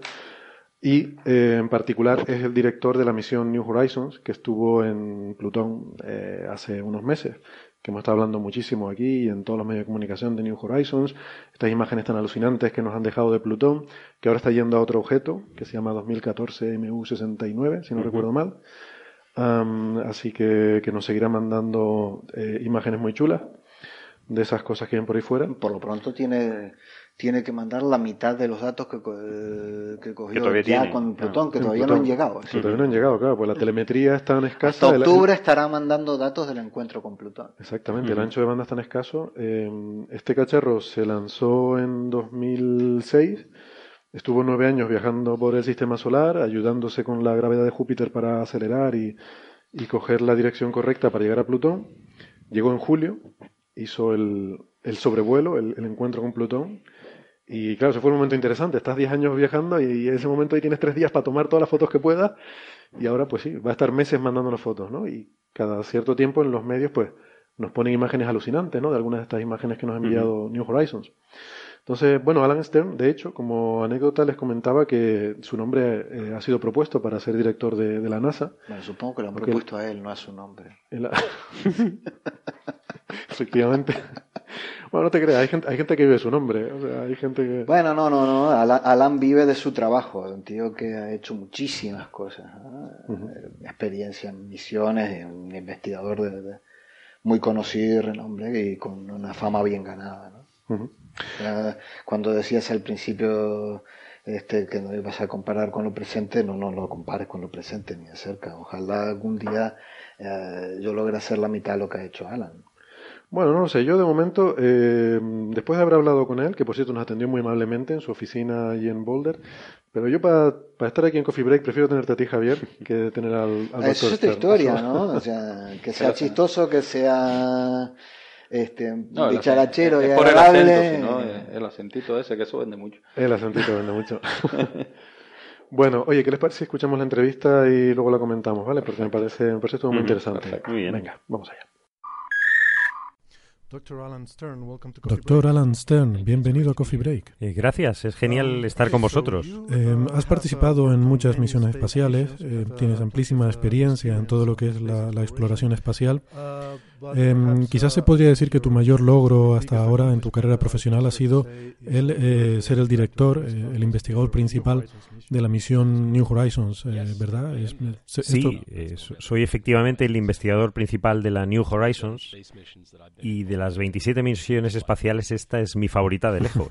Y es también eh, la misión más grande en términos de, de presupuesto, de, de tamaño del proyecto. No es la- el proyecto más grande, es el mayor proyecto que yo he dirigido personalmente, pero estoy trabajando actualmente en la nueva misión de la NASA Europa, que es eh, tres veces el tamaño de New Horizon, pero en esa tengo un rol más pequeño. Ah, eh, esa es una misión extremadamente interesante, eh, así que pues quizás eh, si no te importa te podríamos llamar también en algún momento en el futuro para Seguro, y además soy miembro de- del equipo de Rosetta y soy investigador principal del espectrómetro ultravioleta, que es un, un proyecto relativamente pequeño comparado con la New Horizons. Pero Rosetta es un gran proyecto sí, de la Agencia sí. Espacial Europea. Pues eh, desde luego New Horizons ha despertado muchísimo interés mediático, eh, ha dejado muchos titulares en todo el mundo y es una misión de la que hemos hablado eh, mucho en nuestro programa. Genial. Y bueno, nos gustaría saber eh, cómo empezó todo. ¿Estabas involucrado desde el principio, desde sus orígenes? Oh, eh, seguro. Mira, la historia de las misiones a Plutón empezaron en 1989, cuando fui a la central de la NASA representando un grupo de científicos que querían ver cómo se sobrevolaba a Plutón. Y la NASA lo aceptó esa recomendación y, se mantuvo Plutón durante 12 años hasta que la NASA creó una competición para seleccionar un equipo y yo eh, lideré el equipo de New Horizons desde el primer día y todavía lo hago. O sea, entonces entiendo que fuiste parte de un grupo de, para mm, hacer presión, para convencer a NASA de la necesidad de hacer una misión a Plutón. Sí, desde hace mucho tiempo, 1989. Ajá, interesante. Y entonces supongo que se produjo, eh, hubo un anuncio de oportunidad por parte de NASA y que pues eh, ustedes decidieron eh, escribir una propuesta para una misión. Eh, imagino que habría también otras propuestas competidoras. ¿Cómo fue esto? Sí, eso es exactamente así. La NASA recibió eh, cinco propuestas muy grandes, como la antigua guía de teléfonos de Nueva York, con detalles técnicos, económicos y todos los aspectos en detalle. Y de los cinco, seleccionó dos finalistas y finalmente nos pidieron más trabajo y al final la NASA se decidió por New Horizons eh, a finales del 2001. A finales de 2001. A veces insistimos ¿no? en explicar que mm, estas misiones, como, como esta, bueno, cualquier, eh, cualquier misión espacial, que mm, llevan muchísimo tiempo, eh, hay mucha gente que trabaja para desarrollar, para diseñar, incluso simplemente para, mm, para concebir la misión, definir los objetivos científicos, es algo que eh, en lo que trabaja mucha gente durante mucho tiempo. Y esta misión es también muy especial porque, por supuesto, en llegar a Plutón se tarda muchísimo tiempo. Así que imagino que durante muchos años eh, pues, lanzan esta misión y, están ahí esperando. ¿Cómo funciona esto? ¿Están ahí esperando a que la nave llegue a Plutón sin hacer nada? ¿Cómo, cómo es esto? Bueno, Um, eh, New Horizons es, es, un proyecto mucho menos eh, caro que, por ejemplo, eh, el, Voyager. De hecho, es cinco veces más um, barato. Y, una um, manera de, ahorrar es teniendo un, equipo reducido. Pero de todas formas tuvimos que hacer todo el trabajo. Así que los nueve años estuvimos ocupados navegando corrigiendo, operando la nave y planificando no solamente para un único encuentro a Plutón, sino cuatro encuentros, tres para um, estar seguros. Eh, simulamos 150 eh, situaciones de fallo con software, creamos 250 mm, procedimientos uh, en caso de fallo, eh, coleccionamos muchos datos en, en la ida a Plutón y con un equipo muy pequeño de 50 individuos frente a 450 del Voyager y estuvimos muy ocupados todo el vuelo a lo largo del sistema solar. Mm, ya veo. Em, hay otra cosa también muy peculiar sobre New Horizons y es el hecho de que después del encuentro con Plutón, quizás aquí me estoy adelantando un poco, pero bueno, Em, la nave llevaba combustible extra para luego ser redirigida a otro objeto. Correcto. Que no se sabía eh, en el momento de lanzar cuál sería este objeto. Solamente se decidió después del encuentro con Plutón. Y esto me parece que es fascinante, ¿no? Porque en el momento de lanzar esta misión no se sabía a qué, a qué objeto iba a ser redirigido luego. Bueno, eh, la lanzamos sabiendo que, que, se iba a ir hacia Júpiter para de ahí acelerarse y llegar hacia Plutón como, como un objetivo principal, ¿no? Hacía una analogía entonces y la hago ahora y es como uh, prometer uh, en 2006 eh, prometes eh, ir a, a, París en, en, el 2016 uh, y no necesitas eh, saber a qué restaurante vas a ir. hay, hay muchos restaurantes y es quizás es mejor, más inteligente escoger más tarde cuando sepas cuáles son buenos entonces. Claro. De esa forma sabíamos que había tantos objetos de Kuiper que íbamos a tener un objetivo seguro, pero como la tecnología iba a evolucionar, no, no hicimos la elección hasta el final, hasta agosto del 2015. Claro. No, estoy de acuerdo, eh, tiene todo el sentido del mundo. Solo digo que es peculiar, que probablemente es algo que no ocurre muy a menudo en, la exploración espacial. Sí, creo que tienes razón. Mm, también quería eh, preguntarte por este, este gran momento de crisis que hubo justo antes del, del encuentro en julio. Y bueno, me preguntaba porque a veces sabes que las historias a veces se distorsionan un poco por los medios de comunicación, que a veces les gusta añadir un poco de drama a la cosa. Em, quería saber si realmente fue algo tan angustioso como vimos, eh, como, como, nos transmitieron los medios de comunicación. Te puedo decir desde mi perspectiva que daba mucho miedo. Primero, en 10 años de volar la nave por el sistema solar, no recibimos nunca ni una sola llamada diciendo que habíamos perdido el contacto con la nave. Eso es lo más espeluznante. Y nos temimos lo peor. Esto es lo que pasó en 1993 con el Mars Observer y resulta que había explotado. Y no sabíamos qué había pasado con New Horizons al principio. Así que se perdió contacto con New Horizons totalmente, ¿no? sabía esto. Sí, eh, perdimos el contacto completamente 10 días antes del sobrevuelo a Plutón, justo solo tres días antes de la secuencia para el sobrevuelo. Así que cuando recuperamos comunicaciones vimos eh, el problema y vimos que teníamos una labor enorme delante de nosotros. Teníamos tres días, lo que normalmente iba a llevar entre, entre un mes a ocho semanas para ponerlo todo en orden para, para el sobrevuelo. Había una posibilidad eh, real de, perder quizá, quizá todo, las señales de aproximación, dependiendo de cómo de preciso y de, rápido eh, trabajaba el, equipo. Porque si hacíamos errores, entonces la situación se podía empeorar incluso. Teníamos una única nave, eh, solo quedaban 10 días después de todo este esfuerzo de 26 años. Una gran parte de los, eh, de los mil millones eh, 3.000 millones de millas y, Plutón acechaba. Eh, puedes apostar que daba miedo. Bueno, la, verdad es que la forma en la que lo cuentas suena todavía más angustioso de lo que parecía en los periódicos. Bueno, y entonces ese, fue un momento muy importante. Em, en estos 20 años, desde el comienzo del proyecto, desde que eh, escribieron esta propuesta, eh, pasaron por todo el proceso de definir el concepto, los objetivos científicos. Durante todo este tiempo, eh, ¿hubo algún otro momento? En el que pensabas que el proyecto podía estar en riesgo de, no llegar a ocurrir. Em, ¿Hubo algún momento en el que pensaras que no, no se haría por, por fondos? O... Bueno, eh, hubieron muchos momentos al principio en que no sabíamos si la misión iba a tener eh, presupuesto y conseguimos superar todo eso.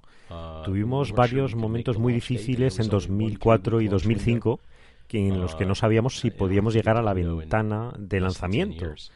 Eh, teníamos que llegar a Plutón en menos de 10 años y teníamos eh, de una a tres semanas para hacerlo. Y el día de lanzamiento mm, tuvimos eh, bastantes problemas. Bueno, estos son dos años antes del lanzamiento y um, algunas partes de la uh, nave llegaron tarde. hubo problemas de, con el software, problemas con el dinero hubo problemas uh, eh, con, con, los permisos eh, para el lanzamiento y para eso nos pagan, para superar los problemas. Es, normal tener problemas, pero eh, francamente hubo muchos problemas en el desarrollo de la nave y, por supuesto, cuando, lo cuando la lanzas, dependes de ese día. Y si algo no sale bien, tendrás un día muy malo. Pero por fortuna tuvimos un gran día. Um, Menos mal. Bueno, y entonces, em, en términos de, la ciencia, eh, creo, creo que esta misión eh, no, ha sido una misión terriblemente cara, uh, pero es una misión que ha cambiado completamente nuestra visión de Plutón. Uh, oh, Hemos pasado de decir que, bueno, Plutón es simplemente un pedazo de hielo a este mundo con, con glaciares, con nubes. Tú, has descrito Plutón como un, planeta vivo. Eh, geológicamente vivo. Sí, sí. No, no biológicamente vivo. Sí, claro, claro. Por supuesto, no, estamos sugiriendo que haya vida en Plutón, sino que es un sistema muy dinámico, eso es a lo que me refiero, con cosas muy fascinantes que están ocurriendo. Esto eh, fue una sorpresa para ti, que creo que fue una sorpresa para mucha gente, incluyendo muchos expertos en, física planetaria.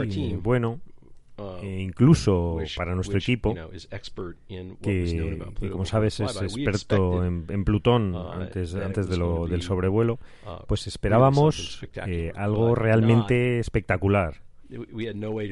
Pero, pero no, no, no teníamos manera de imaginar eh, cómo de espectacular iba a ser. Eh, geología activa, eh, atmósfera muy activa, interacciones muy grandes entre ambos, una distribución muy compleja de materiales a lo largo de la superficie, cinco lunas fascinantes y, muchos otros atributos.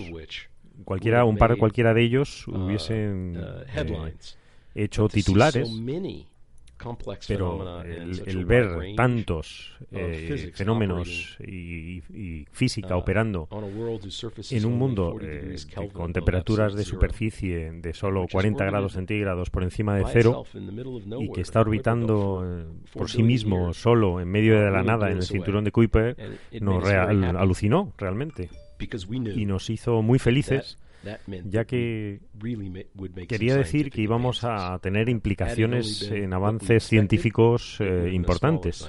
Si hubiese sido únicamente lo esperable, pues hubiese implicado avances científicos menores. Para mí es sorprendente que un objeto que está tan lejos del Sol, que hay tan enorme diferencia entre el perihelio y el afelio, eh, hay tantos cambios, incluso en la propia atmósfera, que se congela cuando está lo más lejos del Sol. y sí, seguramente es así. Sí. Es, eh, desde mi punto de vista, eh, yo soy un, físico solar, es muy sorprendente que estando tan enormemente lejos del Sol, que el Sol tendría un impacto tan grande sobre este objeto. Sí. Entonces, em, ¿cuál te parece a ti que es el, el hallazgo más sorprendente que hemos encontrado? Bueno, diría que hay tres eh, equivalentes uh, en importancia. Primero, eh, Plutón es tan complejo que realmente rivaliza con la Tierra y Marte. No, no uh, existe un mundo intermedio eh, que hayamos encontrado tan complejo entre medio, no uh, creo. segundo, el, hecho de que esté geológicamente vivo en una escala enorme, creando características como la llamada informalmente Sputnik Planum, que es mayor que el estado de Texas, un, millón de kilómetros cuadrados, pero que sin embargo es muy joven geológicamente y es muy difícil imaginar, incluso por expertos planetarios, eh, cómo puede hacer es un planeta. La tercera es, simplemente que, es muy importante lo fascinado que está el público con la exploración espacial. Algo realmente ha sido inaudito y que no se había visto en décadas de exploración espacial. Y ¿Qué, uh, qué, qué es lo que crees que uh, este resultado que, del que hablamos? De hecho, hablamos con uno de tus postdocs eh, aquí en Southwest Research, con Kelsey Singer, em, sobre este artículo del cual eres coautor, sobre cómo el, el nitrógeno atmosférico está siendo reemplazado por impactos cometarios sobre la superficie de del planeta. Que entiendo que esto está basado en consideraciones teóricas. Em, desde que este artículo se publicó, ¿ha habido mayores eh, o nuevas evidencias observacionales sobre esto? Bueno, eh, de hecho, de los datos atmosféricos hemos aprendido que la tasa de pérdida en Plutón es 10.000 veces menor. Que, lo predicho. El nitrógeno se escapa 10.000 veces más lento. Así que en vez de, perder su atmósfera como un cometa, es realmente más como lo está haciendo la Tierra, es otro enlace con, con la Tierra y ya hemos encontrado unos cuantos de ellos. Es, algo bastante especial. ¿Y, esta actividad geológica, eh, qué crees que la está produciendo? ¿Es calor interno debido a decaimiento radiactivo? Bueno, es, es improbable que esté calentado por una fuente radioactiva porque ah, las fuentes radioactivas importantes tienen vidas cortas medias.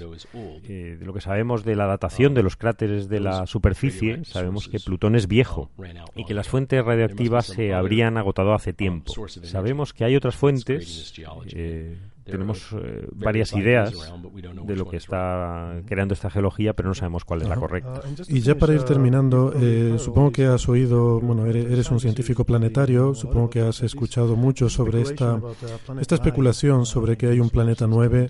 ¿Tienes alguna opinión formada sobre esto? Sí, eh, Plutón es el planeta 9. Bueno, vale, claro. Em, así que si hay más planetas en el sistema solar, seguro. Yo, yo publiqué artículos hace 25 años en ese sentido, y, otras personas también han publicado, y debe haber varios, debe haber como, como mil uh, eh, planetas tipo Plutón y probablemente más grandes que la, que la Tierra en órbitas incluso más lejanas. Sí, esta idea era sobre la el, el, tema de que si el objeto de Brown y uh, Vatigan eh, sea real al final o no, hay, hay que verlo todavía. Um, pero estoy bastante convencido que vamos a encontrar más planetas y en grandes números de ellos. Entonces, déjame eh, volver atrás antes de terminar porque has enfatizado esto de que Plutón es el planeta 9. Creo que tienes una opinión muy fuerte en contra de esta reclasificación de la IAU. Bueno, por supuesto que estoy en contra. Este es un grupo de no expertos, de astrónomos que trabajan en agujeros negros y galaxias, y solo me puedo imaginar lo que dirían si un científico planetario como yo clasificase galaxias, por ejemplo. Estoy seguro de que haríamos un trabajo tan malo como ellos clasificando planetas. Por fortuna, ahora hay, hay, gente junto con científicos planetarios, como con la prensa, que reconocen un planeta cuando lo ven. Em, tú eh, propusiste una clasificación diferente, ¿verdad? Un sistema que incluía dos categorías, básicamente. ¿Puedes explicarnos brevemente para terminar? Eh, no estoy seguro de lo que estás hablando. Ah, ah bueno, em, pues nada, es que es algo que vi en, tu página de la Wikipedia. Eh, decía que habías propuesto una distinción entre uberplanetas y unterplanetas, algo así. Sí, eso realmente debería ser retirado de la Wikipedia.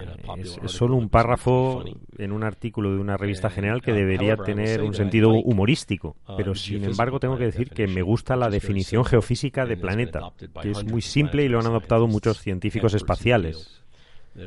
Eh, un, planeta es simplemente un objeto en el espacio tan grande para tener ser redondeado por su propia gravedad, pero no tan grande como para encenderse por fusión nuclear como las estrellas.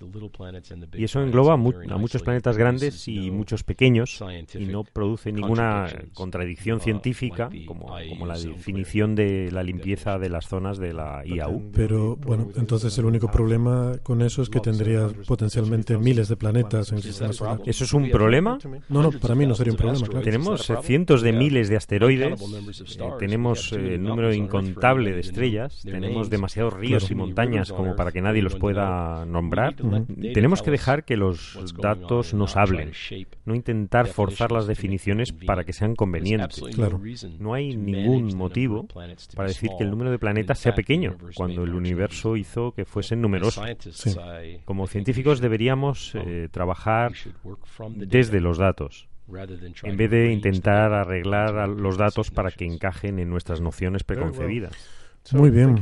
Muchísimas gracias por este tiempo que nos has dedicado. Bueno, me gustaría darles la enhorabuena a ti y a tu equipo porque ha sido un, éxito espectacular esta misión y, les deseamos éxito en sus futuras investigaciones.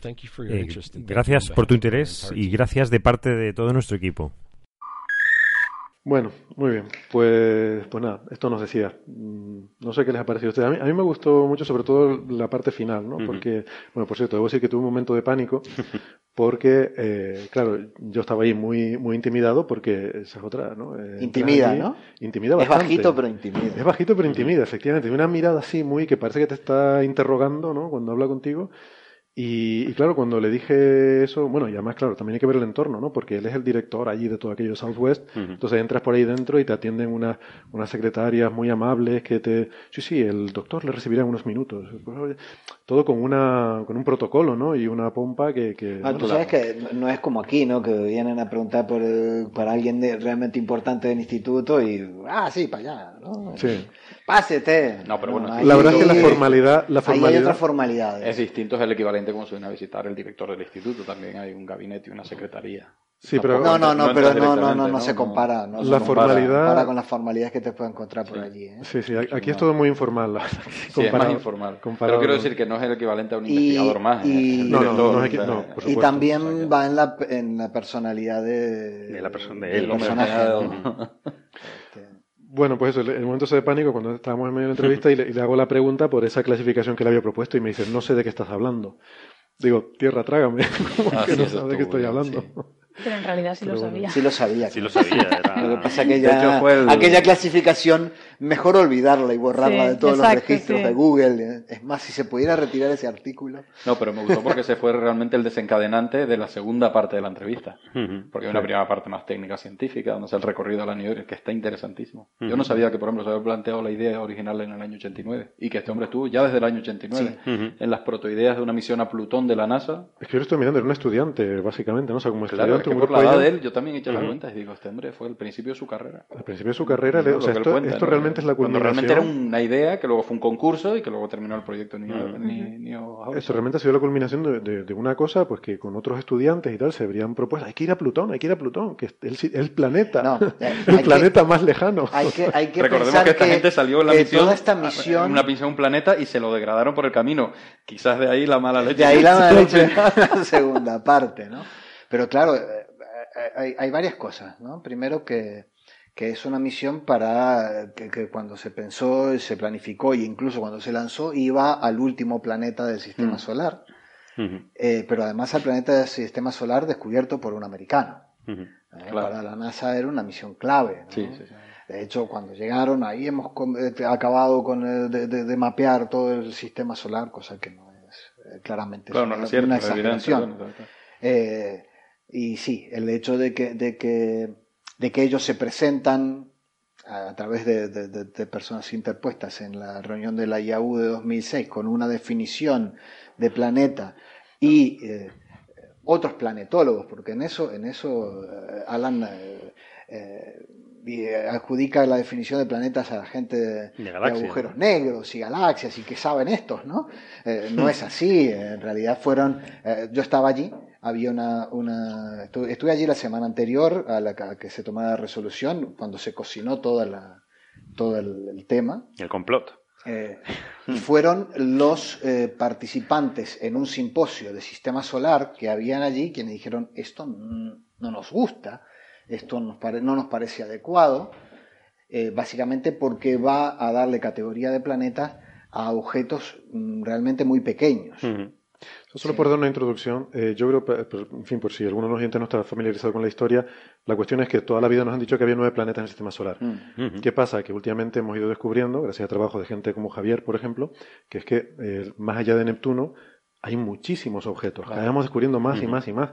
Y objetos más grandes que Plutón incluso. El, propio Entonces- Ceres que está en el cinturón de Pero es asteroides. que, es ¿no? que no es el que no es el primer planeta que degradamos. Claro, es que... A Ceres lo degradaron allá por el 1800 y poquito, Y es 1806 o a 1807. penita- un fisquito más chiquito que Plutón, realmente, ¿no? Y también es... y, cumple y con es la más masivo que Plutón. Y cumple con la definición, que me parece un- una buena definición, ¿no? Que cuenta él de lo que básicamente puede ser Claro. un planeta, algo que por su propia gravedad se redondea, Se redondea. claro. pero que no llega a ser una estrella. o sea, que Pero no llega a entonces la, incógnita ahora, o sea, aquí hay, hay dos avenidas. O bien de- decimos que hay muchísimos planetas en el sistema solar, muchísimos, todo eso lo consideramos planetas, a Ceres, a Plutón y a todos los hermanos de Plutón que están ahí más afuera y que lo estamos empezando a descubrir, como Makemake, como todo esto. Ujú.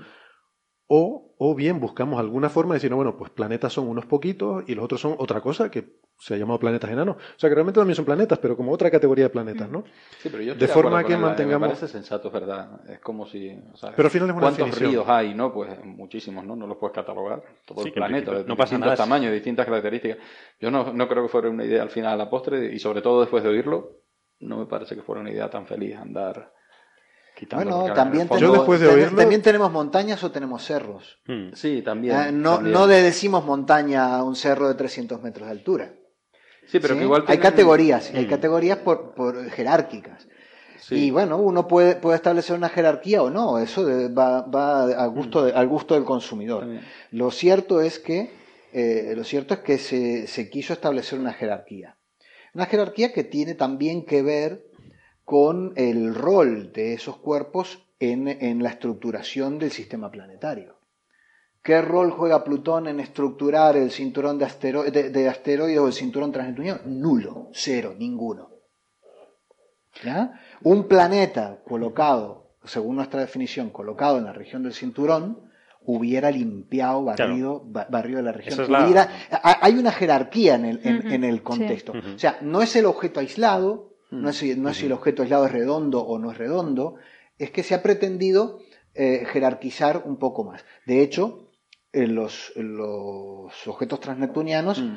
eh, entran en la categoría de lo que llamamos planetesimales, o sea, se formaron muy, muy, en una etapa muy primitiva y este, luego evolucionaron colisionando pero rompiéndose a medida que se que colisionaban. Los otros objetos mayores han seguido acumulando material. Mm, masivamente, o sea, han tenido un rol en, el, crítico en, el, que la gravedad es suficiente para ya convertirse no, ahora yo tengo yo tengo una pregunta, Javier. ¿Esto no hubiera sido más fácil definirlo en función de una masa, de un tamaño? Porque te, una cosa, o sea, e, entiendo que lo que estamos diciendo es que si es capaz de limpiar su órbita, bueno, significa que tiene una cierta entidad, que tiene un cierto tamaño, que tiene una cierta jerarquía. Es que estamos pensando siempre en planetas eh, hermanos de los del sistema solar.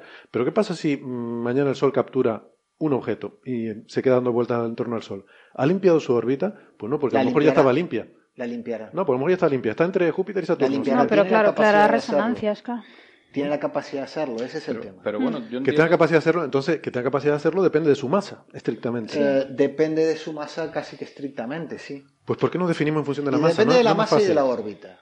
Entonces, ¿por qué no lo definimos en función de la masa? Bueno, porque, de vuelta, eh, lo que decíamos antes, ¿no? Si uno quiere buscarse un criterio que te establezca una, determinada jerarquía, lo puede hacer y encuentra un criterio físico porque no hay que olvidarse, estamos hablando de un criterio dinámico. Entiendo que Alan eh, no es un dinamicista, no, es un geólogo, no, conoce, no conoce demasiado del, tema de dinámica y, como no conoce demasiado y no le gusta, eh, dice, este criterio dinámico que está ahí está mal. Bueno, no, dinámicamente es un criterio físico muy bien definido. El criterio está bien definido. Está bien definido, es muy claro. Cualquier dinamicista te dirá, te, podrá explicar qué es lo que es limpiar una órbita de, otros objetos. Es más. O sea, que la Tierra se encuentre un guijarro de vez en cuando no significa que no haya limpiado su órbita. Ah, no, claro. Claro. Eh, es lo que dice, ah, bueno, eh, si, si no, no, sé si, creo que en esta entrevista no lo dijo, pero lo dice normalmente, es que con este criterio la Tierra, ni siquiera, ni Júpiter es un planeta porque hay asteroides que se están moviendo cerca. Bueno, sí, pero primero, no, eh, los asteroides que se mueven cerca de los planetas están en órbitas inestables y serán barridos de allí más temprano que tarde, en, tiempos astronómicos que son instantes. Todos los asteroides que, eh, llamamos Near asteroides o asteroides cercanos a la Tierra tienen una órbita cuya vida media es del orden de 20.000 años. Eso es nada, es un instante. ¿Sí? Ah, y es que también están los troyanos que están en, eh, que están en órbitas como la de Júpiter, ¿sí? También están los troyanos que están en órbitas protegidas, dinámicamente protegidas, porque se equilibra el potencial entre, entre la gravedad del Sol y y la, y la de Júpiter. Es como que le dijeran a cualquier ama de casa, oiga, usted no limpia su casa porque hay unos rincones a los cuales no llega ni con la aspiradora ni con la... O amo de casa. O ama de casa, perdón. Tienen, tienen toda la razón, perdón por mi machismo subyacente. Este, eh, evidentemente, hay rincones a los cuales, por más que queramos llegar, no vamos a llegar. Y eso no quiere decir que nuestra casa esté sucia. Y obviamente hay que limpiarla todos los días, porque todos los días entra polvo. De la misma manera, a la, a la región de la Tierra todos los días le están entrando pequeños asteroides que se escapan del cinturón de asteroides y la Tierra se encargará de limpiarlo, la Tierra, Marte o Venus. Eh, dinámicamente, para cualquiera que sepa de dinámica, el criterio es físicamente válido. me quedo con esa analogía que es buena, ¿no? Eh, eh, el asunto luego es de si nos gusta y, si, y si nos parece mejor un criterio que el otro o si lo que, lo que a mí realmente me, disgusta un poquito de todas estas discusiones es eh, el, planteo que, que, que, implica es yo sé y los demás no. Eso me parece bastante sí, eso decía en la entrevista, ¿no? termina siendo muy, un poco coloquial, yo lo llamaría. Termina en eh, términos no, un poco pero es que no es coloquial. Hasta, ellos identificarían un planeta o algo así. Dice, eh, bueno, y luego, luego hasta, hasta uno de prensa mirando una foto sabe lo que es un planeta. Y bueno, entonces discutamos si le mostramos, si le mostramos una foto de Ganímedes o le mostramos una foto de Tritón, eh, es un planeta o no es un planeta. Es que hay otros parámetros que juegan para Claro, eso definir. es evidente. Yo tengo una duda, porque... eh, Pero, pero a lo que voy es, eh, no me gustan las discusiones en las cuales eh, se, se- se plantea un principio de autoría. Yo soy el que sé claro, demás. en términos maximalistas. ¿Sí? Es un poco Mi de criterio argumento- es bueno, el de los demás es, es, eh, no es válido, ¿no? El de los demás es válido. Entonces, discutamos, ¿nos gusta o no nos gusta? Nos gusta, Es- elegimos uno Porque al otro. final, una definición es adoptar un criterio. ¿sí? Eh, yo Pero siempre he dicho, convivo perfectamente con cualquiera de las dos definiciones. En un caso, sabemos, sabemos que cualquier objeto del cinturón transneptuniano que tenga 400 kilómetros de diámetro, ¿sí? va a adquirir el equilibrio hidrostático. Se va a redondear. ¿sí? Con lo cual, señores, si ustedes dibujan el mapa de la península ibérica, ponen cuatro planetas del cinturón transneptuniano, según esta definición, Dentro. sobre el mapa de la península ibérica. Y eso es una cosa que- que nos da una idea de lo que estamos Claro. hablando, de la del cerro de 300 metros o la montaña de 5000.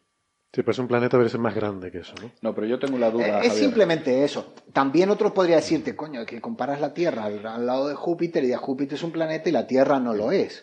Bueno, pero que no- la definición la asumimos nosotros los terrícolas Claro, es que- bueno, y nosotros usamos, somos los, los, Por ahí va mi los number one, se, ¿no? se están fijando en una propiedad concreta, pero claro, la, la- la clasificación de objetos.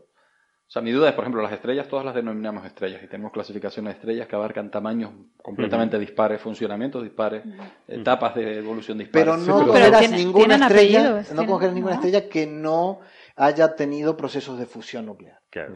Claro. Bueno, Sí, pero, hay, pero hay estrellas Pero- enanas. O sea, el Sol. Todas las estrellas estrella tienen enana. apellidos, efectivamente. Son enana, apellidos, pero son Pero estrellas, cuidado. ¿no? O sea, sí se pueden hacer clasificaciones. El, término planeta enano no era, no se hizo con la idea de que, de que el enano fuera un adjetivo, sino que era otra categoría fue categoría. categoría diferente. No es, se, se especificaba claramente la resolución. Un planeta enano no es un planeta. Eso. Pero eso fue bueno, una- un enjuague político para que no se fueran demasiado cabreados. Hay cosas muy raras. Yo por, la, la- por donde iba es, o sea, al final, una cosa que, que estamos descubriendo con estas misiones ahora dentro del sistema solar Sí, es y, ve- y vete poniendo, vete, Julio, que tú que hablas muy bien, vete poniendo ya el punto final a la tertulia. Bueno, pues no, no, yo no voy a poner punto final en este tema, lo voy a poner Javier. Pero, pero mi duda es, yo me di cuenta que se están descubriendo sobre todo la base, de, o sea, la geología de, la, de este tipo de cuerpos, sean planetas o sean lo que sea. Y ahí sí empiezan a haber cosas en común en cuanto a la génesis del objeto. O sea, sí, una cosa que sí tienen en común los planetas es una dinámica, que se está descubriendo que planetas no como tiene- Plutón o incluso cosas como seres, sea O- lo que sea lo no- que sea seres. No tiene nada de parecido Plutón con no, la no tiene Tierra nada de parecido, la pero, Tierra sí con son- pero- Júpiter. pero no son rocas sueltas que sencillamente no tienen la... O sea, es evidente que tiene una, hay una masa crítica para cumplir con una... O sea, que es un criterio, pero no sé, me parece un criterio, bueno, es un criterio. Yo- Cualquier yo criterio creo- es bueno siempre que se defina bien, ¿no? Yo creo, me, me da pena parar esto aquí. Yo me gustaría que lo retomemos en el próximo programa y que hablemos un poco más de esto. Sí, ¿no? porque Porque yo estaba pensando ahora, a mí me parece que Plutón se parece mucho más a la Tierra que la Tierra a Júpiter, por ejemplo. Ahí Entonces, por ahí es, iba. o es sea, curioso dentro que de- Plutón y la Tierra no estén en la misma categoría y sin embargo la Tierra y Júpiter sí. No sé, Mm. Yo te diría que se parecen lo con huevo a una castaña. Eso, que se parecen Sí. bastante. Yo digo, muy buena castaña, son redonditos Son y, y caben en la mano. Yo- Para un astrofísico son iguales. Por eso digo, en orden de magnitud. Vacas esféricas, ¿no? Como Nunca he entendido ese símil yo. sí, pero- Yo creo que cua- cualquier criterio que se defina con- en consenso con un montón de, de astrónomos o astrofísicos tiene que ser válido. Lo que no puede ser es que una sola persona defina un criterio. Vaya. No, bueno, Entonces, él también es quiero decir, a ver, a mí me ¿no? puede Pero- parecer personalmente mejor o peor, pero Va- si la IAU lo decidió. No, o mi sea, crítica a la IAU, mi crítica desde la ignorancia, mi crítica única sería que igual se estableció un criterio demasiado maximalista también, porque el criterio de la IAU, esto deja de ser un planeta y tal, como si realmente importara, porque al final es un objeto de estudio, ¿no? Pero deja- es, un, es un criterio bastante maximalista basado en una información muy sesgada y poca. Y porque ahora está, está- nos está lloviendo información. No sabíamos lo que era No Plutón. entiendo lo que es la sí, porque empezamos a tener información. Sí, porque sesgada, porque este hombre, por ejemplo, habla de que pues, esperan encontrar, eh, más allá de como objetos del orden de mil plutones y, y planetas más grandes, en- y se eh, sabía, eh, y, y planetas más 2006 grandes, se sabía, y dice ¿eh? que planetas más grandes que la Tierra en órbitas más lejanas, etcétera. Planetas más grandes de la Tierra, hasta- Entonces no lo cuando sé, los encontremos estableceremos si son planetas o no. otro planeta. Y luego sobre la geología de estos objetos. Por ejemplo, Pero la geología, tú vete a la geología de, de seres. A eso me refiero. O a la pero esto no se geología sabía. de Vesta. Pero esto, no se, esto sí que no se sabía tanto, ¿no? Bueno, tenemos que cortar. Vamos a, vamos a seguir el Es que yo vine aquí a hablar de mi libro, coño. No, no. no vamos a cortar, vamos simplemente a retomarlo, A después de una publicidad, una pausa publicitaria de una semana. No, yo lo Muy siento, Venga, pero amigos. la semana próxima estaré hablando de Plutón, pero no aquí. ¿Dónde, dónde? Eh, ten- hay una, tengo que dar una, una charla en, el- en la Real Academia de Ciencias de, de Canarias. Muy bien. Así Pues que lo, no lo retomaremos, con mi- lo retomaremos contigo, si no la semana que viene alguna otra. Nos tenemos que ir, de verdad. Eh, amigos, amigas, gracias por estar ahí. Adiós. Adiós.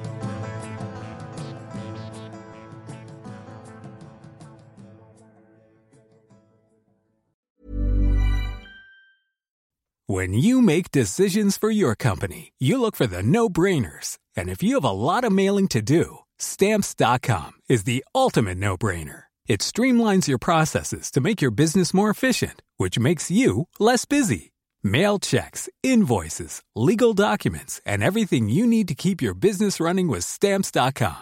Seamlessly connect with every major marketplace and shopping cart. Schedule package pickups and see your cheapest and fastest shipping options from different carriers with rates up to 89% off USPS and UPS rates. And with the stamps.com mobile app, you can take care of mailing and shipping wherever you are. Make the same no-brainer decision as over 1 million other businesses with stamps.com. Sign up with code program for a 4-week trial plus free postage and a free digital scale. No long-term commitments or contracts. That's stamps.com. Code program.